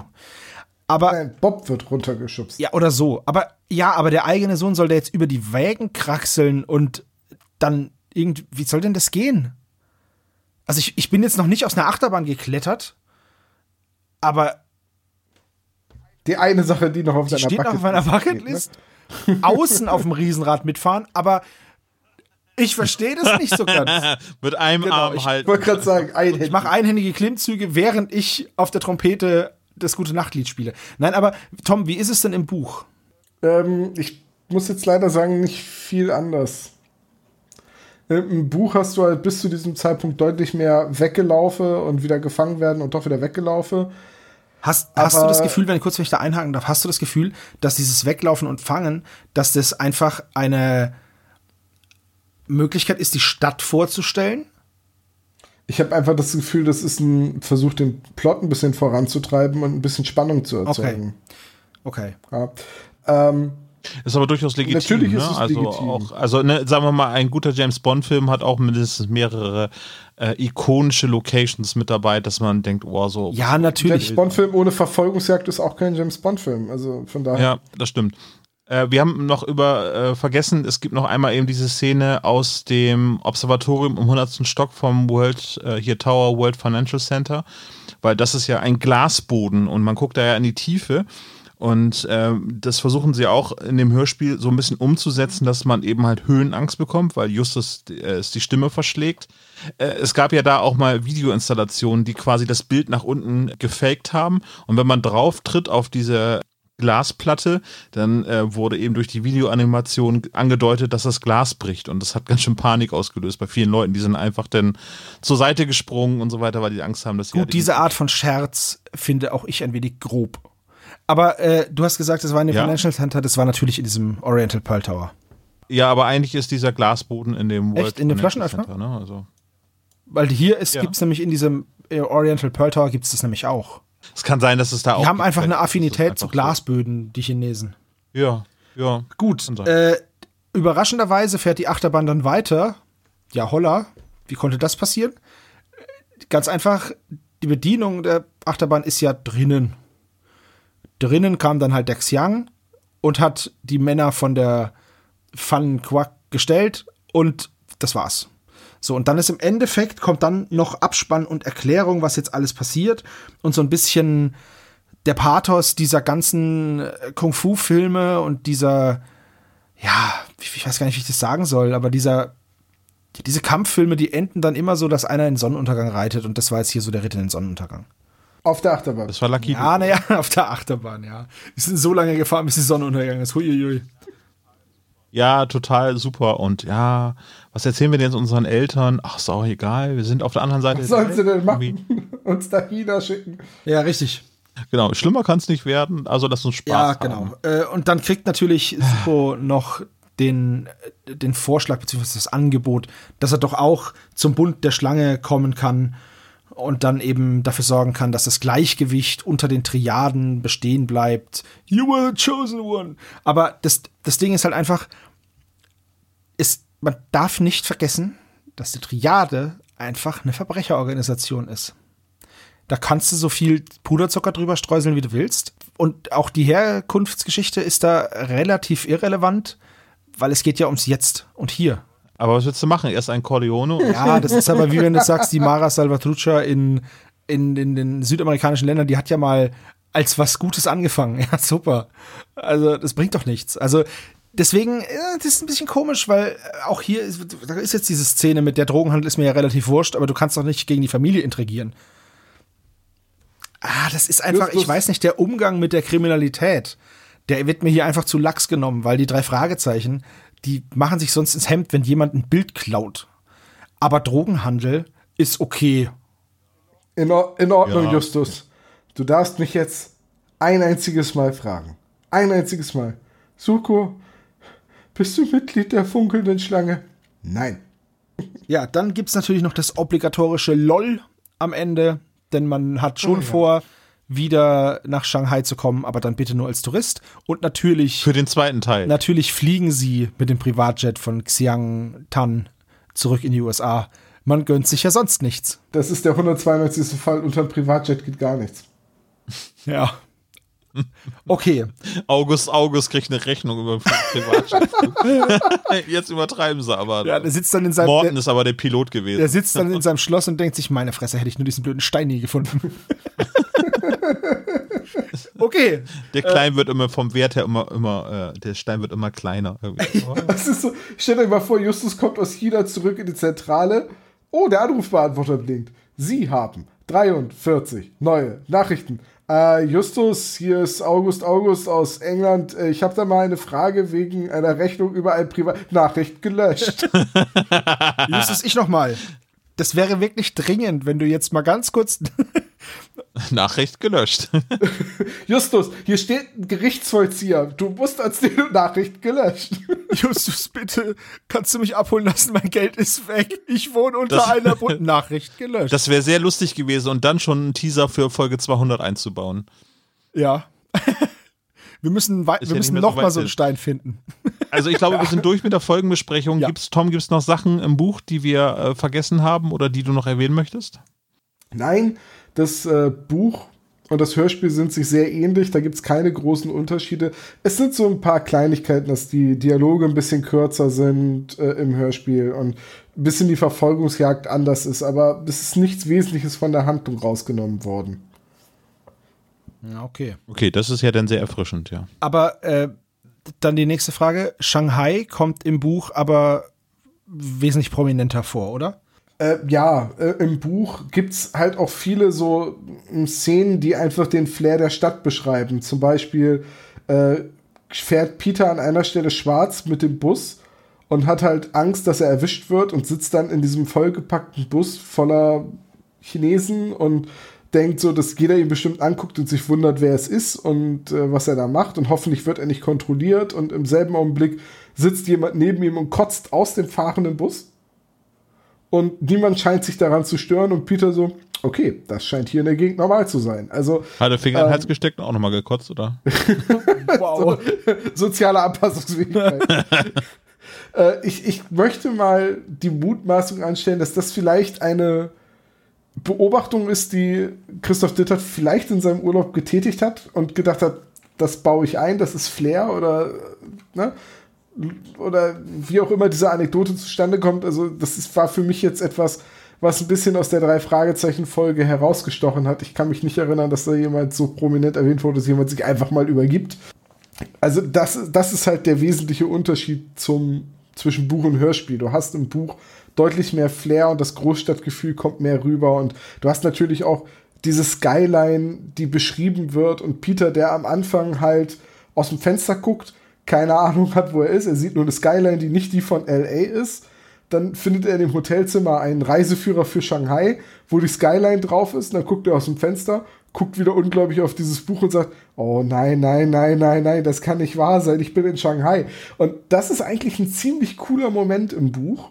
Aber wie willst du den im Hörspiel halt rüberbringen? Es wird nur so angedeutet, ne? Ich bin ja wirklich Ja. in Shanghai, genau so, ja. Und, und da- das ist halt das, was so an Atmosphäre im Hörspiel komplett fehlt. Das ist sehr schade. Ähm, dann würde ich sagen, hole ich mir mal mein Popcorn und ich bin gespannt auf euer Fazit. Möchte ich jetzt Tom als erstes genießen oder machen wir erstmal ein, eine kleine Spur Sebastian? Sebastian, fang mal an. Ach, danke. Äh, ja. Wie gesagt, meine erste Record-Release-Party und bisher einzige. Das Hörspiel hat mir gefallen damals und jetzt beim Wiederhören äh, hat, haben sich mir aber diese, ja, dieses Over the Top, das hat sich mir halt jetzt, da kann ich ja auch nicht davor verschließen. Kinder mögen dieses Buch, das haben wir ja gehört vom Autoren höchst selbst. Ich verstehe auch warum. Es ist halt ein großes Abenteuer, in einem fremden Land zu sein. Sie rennen die ganze Zeit rum, es gibt Kämpfe, es gibt coole Gebäude, es gibt eine Achterbahnfahrt. Das ist alles drin äh, für ein cooles Abenteuer. Das verbindende Element nur, dass es einfach ein Bandenkrieg, ein weltumspannender Krieg der Triaden ist, das finde ich halt einfach eine Nummer zu viel. Wäre das Ganze, dieser ganze Fall in Chinatown mit einer kleinen Gang passiert, dann hätte ich das denen voll abgenommen. So ist es halt einfach so weit weg von allem Möglichen, was passieren kann, den drei Fragezeichen, dass ich das einfach, äh, wie nennt sich das? Suspension of Disbelief? Das ist halt hier, also die werden mit einem Privatflugzeug abgeholt und über die ganze Welt geflogen, zweimal. Ich weiß nicht, das ist mir einfach zu, das ist mir zu viel. Das ist einfach zu viel. Also ich weiß noch, dass ich bei der Record Release Party einfach mir an den Kopf gefasst habe, als diese Achterbahn dann auch noch kam. Ich mir gedacht habe, okay, das ist jetzt wirklich, das Casino hätte es auch getan und dann einfach noch ein bisschen mehr beschreiben. Das wäre auch okay gewesen, aber die Achterbahn ist dann halt noch mal so eine Kirsche auf der Kirsche, auf der Sahne, auf der Kirsche. Das war halt einfach sehr, sehr viel. Ja. Okay. Tom, was sagst du? Ich muss etwas ausholen, es tut mir leid. Hm, Aber ich, möch, ich möchte deswegen etwas ausholen, weil das vielleicht ein bisschen mein Gemoser die ganze Folgenbesprechung über so ein bisschen erklärt. Also, es begann an einem lauen Novemberabend im Jahr 1963. Nein, war Spaß, aber äh, ganz ehrlich, der Fall ist zu groß für eine Folge. Wenn wir auf die drei Fragezeichen blicken, dann stellen wir fest, die sind die meiste Zeit irgendwie in den USA unterwegs oder in Rocky Beach. Und in großen Geschichten entfernen sie sich mal. Wir haben in der Toteninsel Makatao, das war Folge 100. Wir haben Indien und Pershiva, das ist Folge 200. Und äh, für die Europareise damals wurden sogar vier Folgen, die nicht in den USA spielen, die quasi so eine Quadrologie darstellen, geschrieben. Und in diesem Fall sind sie innerhalb von 68 Minuten unabhängig voneinander in, in China in, in, nach Shanghai entführt worden. Klären da mal eben schnell einen großen Konflikt zwischen den Triadenfamilien und kehren dann mit Privatjet wieder zurück. Das Und heißt, pass- wenn das jetzt eine mehrteilige Geschichte gewesen wäre, hätte die erste Folge hießen die drei Fragezeichen und der Jetlag. Vielleicht. Oder man hätte noch mehr drumherum gesponnen, was weiß denn ich. Was, ich. was ich nur sagen will, ist dieses, es passiert dann ja das, was bei den drei Fragezeichen immer passiert. Die meisten Geschichten werden nicht wieder aufgegriffen. Weißt du noch damals, als du im Weltall warst, Bob? Macht kein Autor. Äh, genauso wenig so, erinnert ihr euch noch damals, als wir nach China entführt wurden? So, Das Wochenende? übers Wochenende. Es ist halt, ähm, also die Motivation ist deutlich. Diese offenbar sehr interessante Metropole Shanghai und die faszinierende Geschichte um diese chinesischen Triaden, die ja hier in unseren Erzählungen etwas romantisiert werden. Ja, äh, da, da hätten die Chinesen bestimmt eine, eine viel deutlichere Meinung zu, ob die Triaden jetzt ehrbar sind oder Verbrecher. Ähm, das ist halt irgendwie, das ist schon ein spannendes Grundsetting, aber der eigentliche Fall ist so ein bisschen, die drei Fragezeichen sind Statisten und Mitläufer. Und äh, wenn die Geschichte nicht Justus Peter und Bob aus Rocky Beach, sondern äh, Stanley aus Chicago passiert wäre, wäre es die gleiche Geschichte, weil äh, sie müssen keine Detektivarbeit machen, sie müssen keine Rätsel lösen, sie müssen kein gestohlenes Diebesgut wiederfinden, niemanden beschatten oder oder oder, sondern sie werden eigentlich von den Triaden von äh, Schauplatz zu Schauplatz so mitgeschliffen und gehetzt. Das, dieser Eindruck verstärkt sich im Hörspiel noch mehr, weil die Geschichte halt so komprimiert ist und, und obendrein die Atmosphäre der Stadt komplett verloren geht. Und das ist mein größter Kritikpunkt am Hörspiel.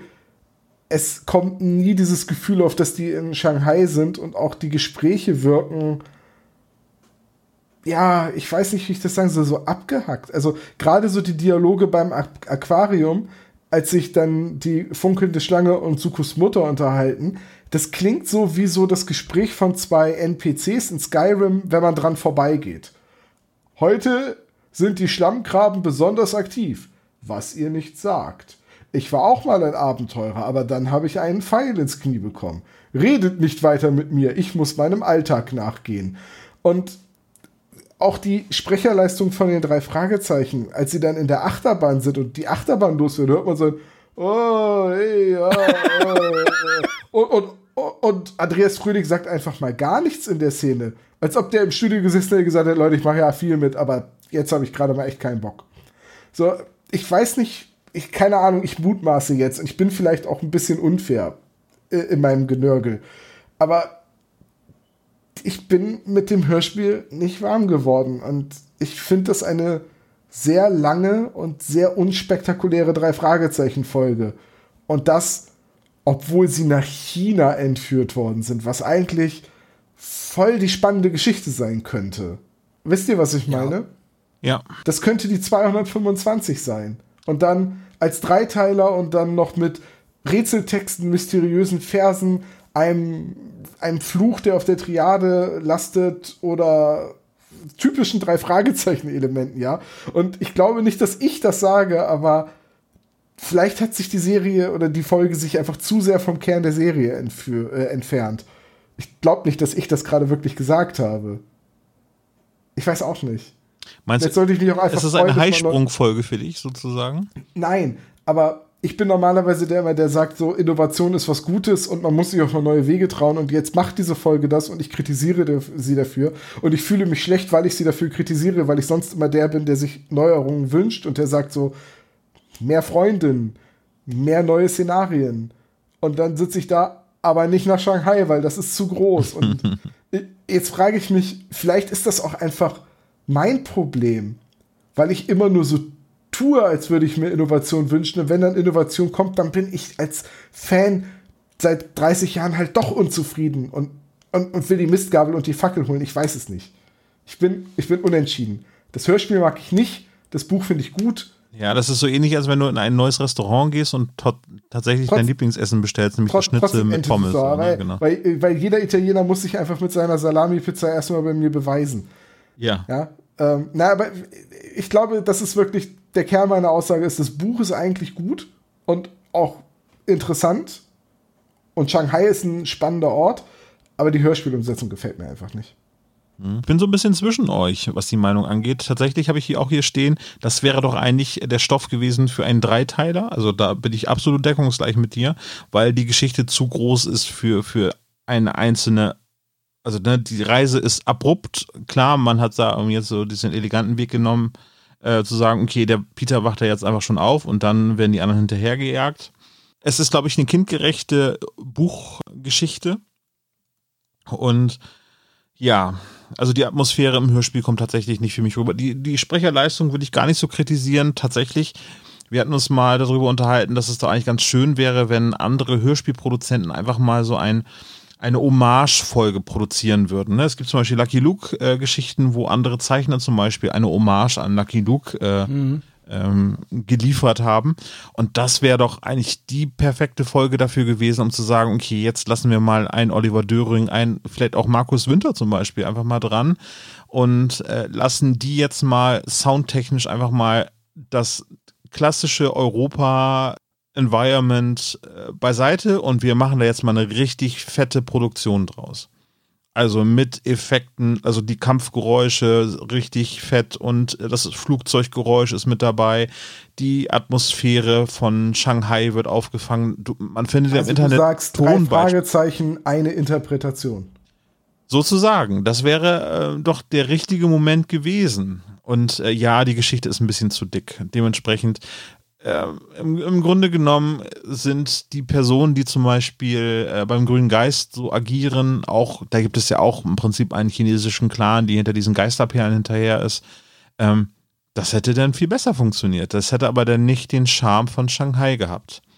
Also dementsprechend hätte man das kleiner gemacht, hätte, hätten wir Meckerköppe jetzt gesagt, ja, das passt besser in den drei Fragezeichen Kosmos, aber im Prinzip die, die Hauptfigur Shanghai wäre dann sozusagen rausgeschrieben worden. Das ist halt auch irgendwie schade. Ja, Dementsprechend wünsche ich mir, ähm, vielleicht äh, macht äh, Sebo eine virtuelle Führung durch Shanghai äh, als Livestream. Ja, genau, aber nur mit und, so einem äh, Regenschirm, als so einem authentischen, den ich dann hochhalte. Mit so einem Regenschirm in der Hand äh, und einfach im Hintergrund läuft das Hörspiel und du machst es halt in deiner virtuellen äh, Führung durch Google Street View ähm, oder Home View. Google, Google Home View, na da habe ich ja Bock drauf. Nee, aber wisst ihr, was ich ja, meine? Ja, ich weiß, was du meinst. Also, also ne, wenn man das hatte äh, Christoph Ditt hat ja auch gesagt, irgendwie, dass die Leute, die äh, die Bilder dazu gesehen haben, da viel mehr mit anfangen konnten. Ja, das stimmt. Das, ähm, das Ding ist halt, meiner Meinung nach, da habt ihr beide recht. Wenn ich Shanghai als Helden einsetze, dann muss ich dem auch Raum geben, sich zu entfalten. Und in dem Hörspiel ging das jetzt einfach nicht. Wenn Tom sagt, er mag das Buch, dann hat es im Buch ja geklappt. Dann liegt es ja an der Umsetzung einfach nur. Du, du hast halt im, im, Buch die nötige Beschreibung der Gebäude und äh, dadurch, dass es auch viel leichter ist, in einem Satz zu sagen, Peter stieg in den vollbesetzten Bus. Ja, ähm, das ist ganz witzig. Ich habe gerade erst einen, Podcast gehört äh, mit einem Text-Adventure-Autoren, der halt gesagt hat, als die Grafik dazu kam, wurde es schwieriger, das zu machen, weil äh, in dem Text ist günstig, den kannst du einfach produzieren, den kannst du einfach aufschreiben. Ich schreibe jetzt auf, der Bus ist voll besetzt äh, mit 100 Leuten, die dicht gedrängt, schwitzend in der Mittagssonne aneinander gequetscht transpirieren. Ihr habt ein Bild vor Augen. Das im Hörspiel umzusetzen, ist schwieriger, weil du erstmal die ganzen Geräusche dafür erzeugen musst. Das ist ja auch im Film das Problem.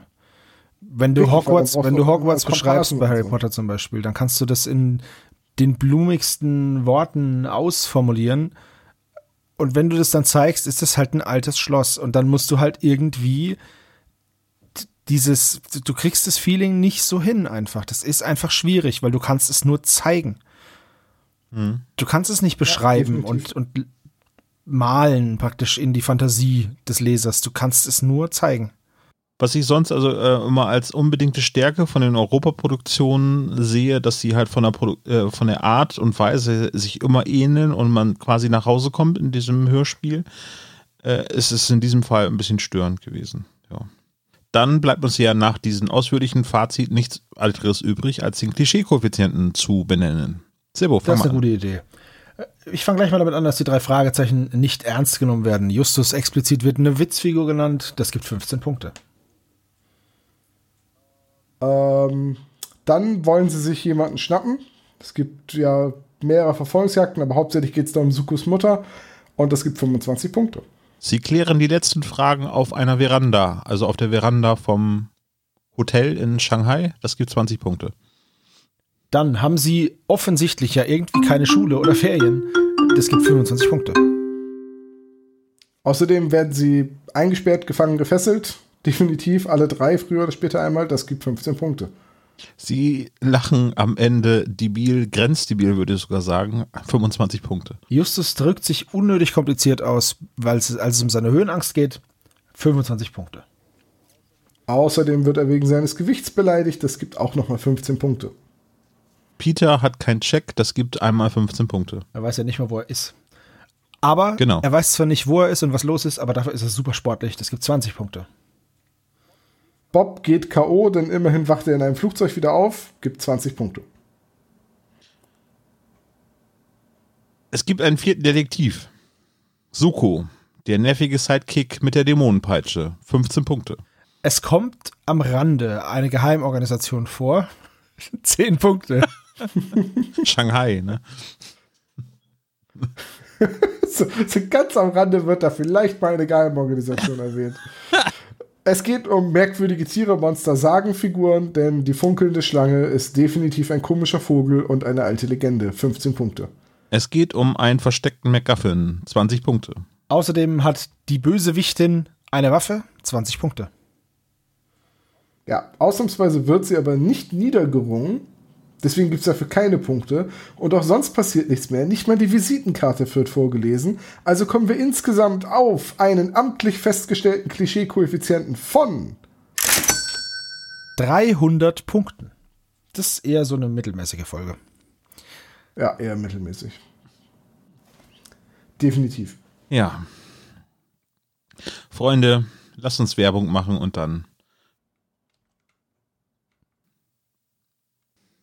Hallo, liebe Sesselpupser. Zu Hause bleiben und trotzdem die Welt sehen? Dann ist Servus virtuelles Sightseeing genau das Richtige für Sie. Bleiben Sie sitzen, gönnen Sie sich einen Drink und finden Sie heraus, warum es in Centralia brennt, wo genau in Rocky Beach der Schrottplatz ist und wo man sich in Shanghai am besten entführen lassen kann. Hallo, Dr. Knobel, kommen Sie rein. Ni hao, wie man in Shanghai sagt. Nicht hauen heißt das in Shanghai. Herr Doktor, haben Sie uns denn auch Quizfragen aus dem fernen Asien mitgebracht? Eher sind es Quizfragen aus dem hohen Norden, denn ich ähm, mache gerade Urlaub aus ähm, Quizurlaub in Hamburg. Das heißt, du bist tatsächlich etwas nördlicher von Bremen, ja. Das heißt, Ja. trotz Ihres Urlaubs stellen Sie uns jetzt hier Fragen. Na, das ist ja sehr löblich. Allein wes Grundes fragen wir uns da. Warum ich Fragen stelle oder warum ich Urlaub mache? Beides. Fragen stellen, weil ich nicht anderes kann. Urlaub, weil ich nichts anderes kann. Ja. Auf jeden Fall habe ich hoffentlich wunderschöne Fragen vorbereitet für euch. Wir merken uns einfach von der Aussage, weil ich nichts kann. Ja, genau. Das ist Danach habe ich sowieso abgeschaltet. Genau, weil ich nichts kann. Ja, ja, ja, ja, okay. Okay, es reicht. Ja, ich weiß. Selektives Hören ist hier das Zauberwort. Das kannst du besonders gut, Sebastian. Das finde ich jetzt aber eine mittelschwere Frechheit. Na gut. Okay, meine lieben Quiz-Teilnehmer. Frage Nummer 1. Durch welchen Ausgang verlassen die Nein. drei Fragezeichen den Jü-Garten auf ihrer Flucht? Was? Hm. Wisst ihr das? Oh, Okay, dann kann ich ja irgendwas schreiben. So, wir haben drei Antworten. Also, Olaf sagt durch das Teehaus, beziehungsweise über die Brücke zum Teehaus. Sebastian sagt durch eines der sieben Tore, das ist aber eine andere Folge. Na, verdammt. Und Tom sagt durch den in der Mitte und Tom ist irgendwie am nächsten dran, weil es der Südausgang war. Ja, das zählt, ne? Absolut, Aber ich kriegst mach, einen da mal, ich mach da mal einen schönen Strich. Zum allerersten Mal. Aber, aber einen schönen Strich. Kein Standardstrich und auch kein schlumpigen Strich, einen schönen Strich. Ja, das ist übrigens das erste Mal, dass ich das, Fluss, äh, dass ich das ähm, Quiz digital vorbereitet habe. Oh. Hm? Weil ich mein, mich mein äh, Quiz-Tagebuch zu Hause gelassen habe. Ich wollte nicht diesen zentnerschweren Almanach tragen. Okay, Frage Nummer zwei. Welchen Fluss überqueren die drei Fragezeichen mit der Fähre, wenn sie Shanghai verlassen? Das ist aber jetzt auch wieder, also, Ist nicht richtig verstanden?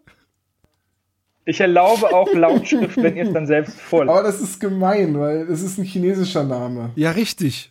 Und ich konnte mir das. könnte daran liegen, dass die Folge in China spielt. Ja, Und wenn ich nicht nach Bob, Justus und ich Peter nehme frage, jetzt den alles chinesisch. einzigen Fluss in China, den ich kenne. Das ist er nicht. Schade. den Yangtze.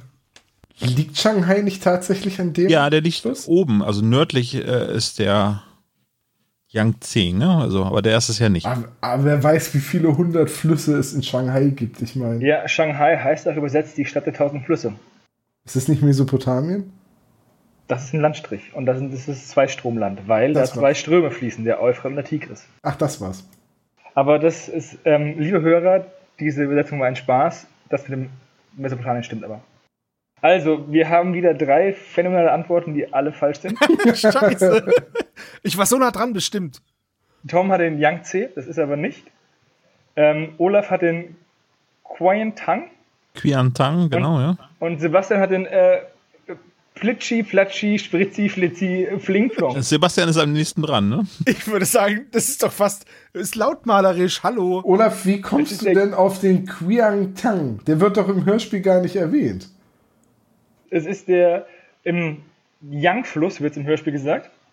Aber das ist der Huangpong Yang, heißt der Fluss. Ach so, naja, dann ist doch Plitschi, Platschi, Spritzi, Flitzi, Plingplong ganz Also, also ich weiß halt, dass Shanghai jetzt irgendwie oben vom Yangtze und dann der Qiangtang, wie auch immer der geschrieben wird, dass es der untere Fluss ist. Deswegen hatte ich gedacht, Aber wahrscheinlich ist es trotzdem sein. falsch, Olaf. ja. Ich bin gespannt, wie viel Antworten dann noch kommen. Vor allem, ich bin ja wirklich bei Google Maps dahin gelatscht, aber ich habe mir den Namen nicht gemerkt. Kannst du das, was Olaf denn gesagt hat, mit dem Quanyang-Fluss äh, bezeugen? Hast du dir das angeguckt bei Google Maps? Ja, mehrfach. Dann hast konnte- du auch, Frage Nummer drei. Ich konnte das Aber- Wasser fast spüren. aber im Gegensatz zu Olaf hast du nicht eben schnell den Namen gemerkt. Nee. Nee. Okay, Frage Nummer drei. Wenn ihr die jetzt auch noch falsch habt, bin ich echt enttäuscht. Mit welchem Kampfsport werten Kantara die Angreifer am Park ab? Äh, Wird das gesagt? ich meine, dass es gesagt wird, ja. Wirklich? Dann muss ich jetzt ins Blaue raten. Wo, wo ich noch gedacht habe, so, das ist aber ein eher untypischer Kampfsport für eine Chinesin. Ah, Das war Thai-Boxen. Die richtige Antwort ist äh, Karate, also mit, mit Karate-Tritten im Hörspiel. Das haben Tom und Olaf. Sebastian hat Kung Fu. ja, ich, nachdem Das ich hatte, wäre für eine Chinesin Ja. auch eine typischere Kampfsportart. ja, das Problem ist aber, Tom, das habe ich schon abgeschickt, bevor du es gesagt hast. Deswegen dachte ich mir, naja, vielleicht ist es auch Karate. Ich wollte erst Also- Karate schreiben, aber ich dachte mir, das ist ein bisschen untypisch für eine Chinesin. Karate ist mehr so Japan und Südkorea, aber gut. Eigentlich heißt es ja auch Karate, aber na gut. Frage Nummer 4. Justus bekommt ja in der Folge einen Anflug von Folge 199, nämlich Höhenangst. Manche Menschen haben echt Angst vor seltsamen Dingen. Ich habe vier Ängste rausgesucht. Eine davon habe ich erfunden. Ähm, ich lese euch mal die Fachbegriffe vor. Arachibutyrophobie, Nomophobie, Sytronaskophobie oder Lutraphobie. Welche von diesen vier Ängsten gibt es nicht? A, B, C oder D? Können Sie die noch einmal sagen? Arachibutyrophobie, Nomophobie, Sytronakophobie oder Lutraphobie. Ich, ich glaube, ich kann die alle benennen. Also, was, was das ist, deswegen ich mir relativ sicher bin, welche die ausgedachte ist. Äh, schreib bitte A, B, C oder D, Thomas. Äh, ich, äh, ja, ich weiß die Reihenfolge doch jetzt nicht mehr. Erst war das mit dem Ara-Dingsbums, dann war Nomo, dann war das mit dem Zyklo-Blinksplumps und dann war. Sytronaskophobie, Genau, und danach kam noch Lumosphobie. Lutraphobie. Sag ich Du bist doch. ein Top-Arzt geworden, Sebastian. Okay, also wir haben zweimal D und einmal C. Tom, du hast die richtige Antwort. C ist erfunden. Was sind denn deiner Meinung nach die anderen Ängste? Also, Lutraphobie ist die Angst vor Ottern. Das stimmt. Verdammt, das habe ich gewählt. Nom Nomophobie habe ich mal äh, in einem Artikel von einer Zeit gelesen. Das ist die Angst davor, kein Mobiltelefon bei sich zu haben. Ja, eine Nebenerscheinung der Handysucht. So, und Arachnobotophobie. Arachibotyrophobie. So, da würde ich jetzt, da muss ich jetzt raten. Und ich glaube, Arachi ist ja irgendwas mit acht Beinen, Ist mit Spinne, ja. Wahrscheinlich ist es die Angst davor, eine Spinne oder ein Spinnentier in seinem Stiefel zu finden. Nein, das ist die Angst vor Erdnussbutter am Gaumen. Was? Naja, gut. Das ist aber auch echt schlimm.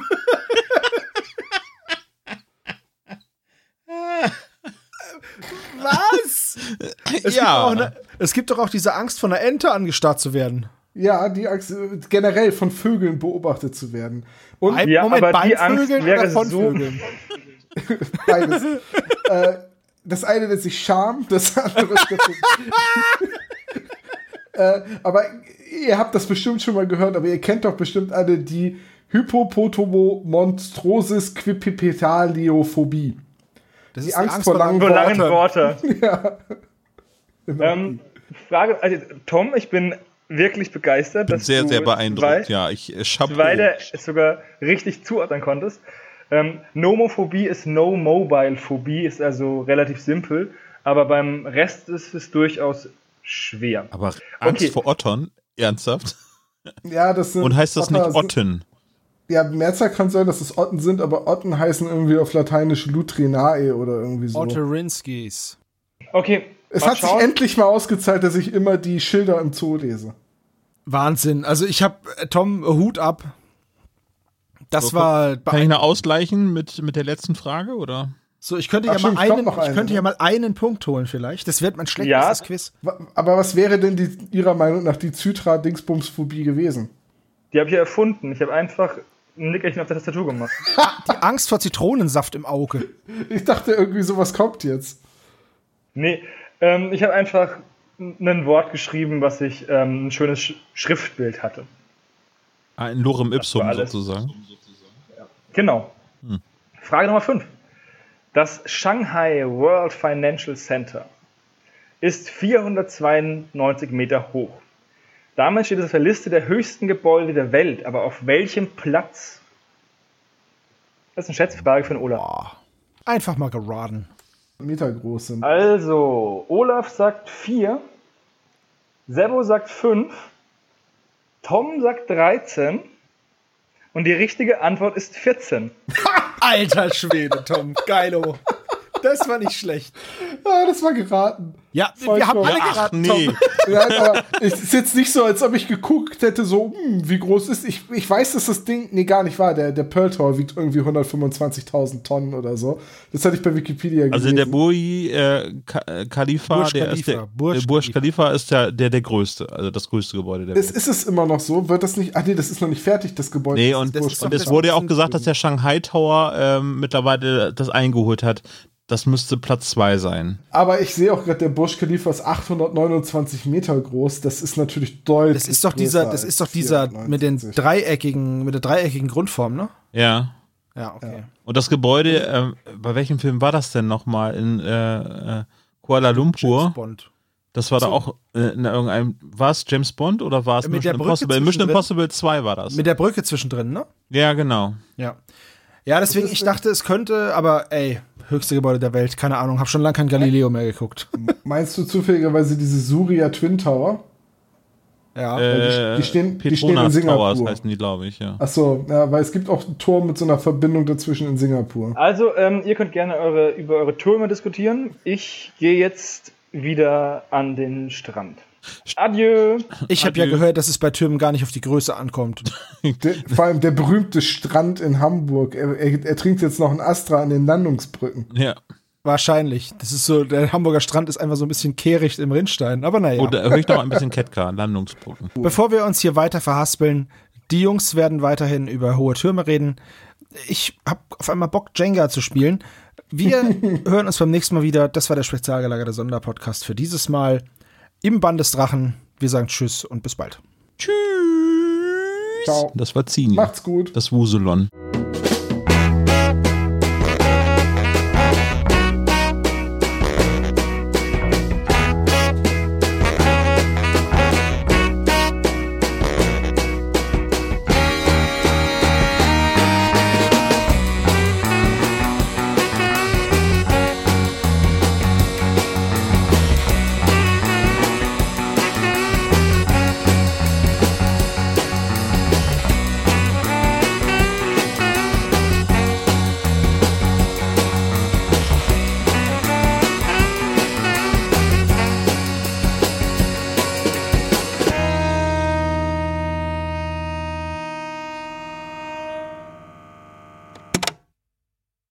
Das war der spezial gelagerte Sonderpodcast.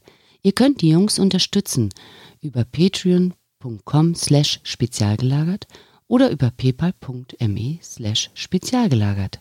Der SSP bedankt sich recht herzlich bei Dr. Orgel für das tolle Intro und der Station Voice Heinz Kreinbaum. Der SSP ist ein Hobbyprojekt und steht in keinem Zusammenhang mit Kosmos oder Europa. Ihr findet den SSP auf Facebook, Twitter und Instagram jeweils unter Spezial gelagert sowie auf YouTube. Außerdem könnt ihr die Jungs auf dem SSP Discord-Server antreffen. Alle Links findet ihr natürlich auf der Webseite spezialgelagert.de. Bis zum nächsten Mal.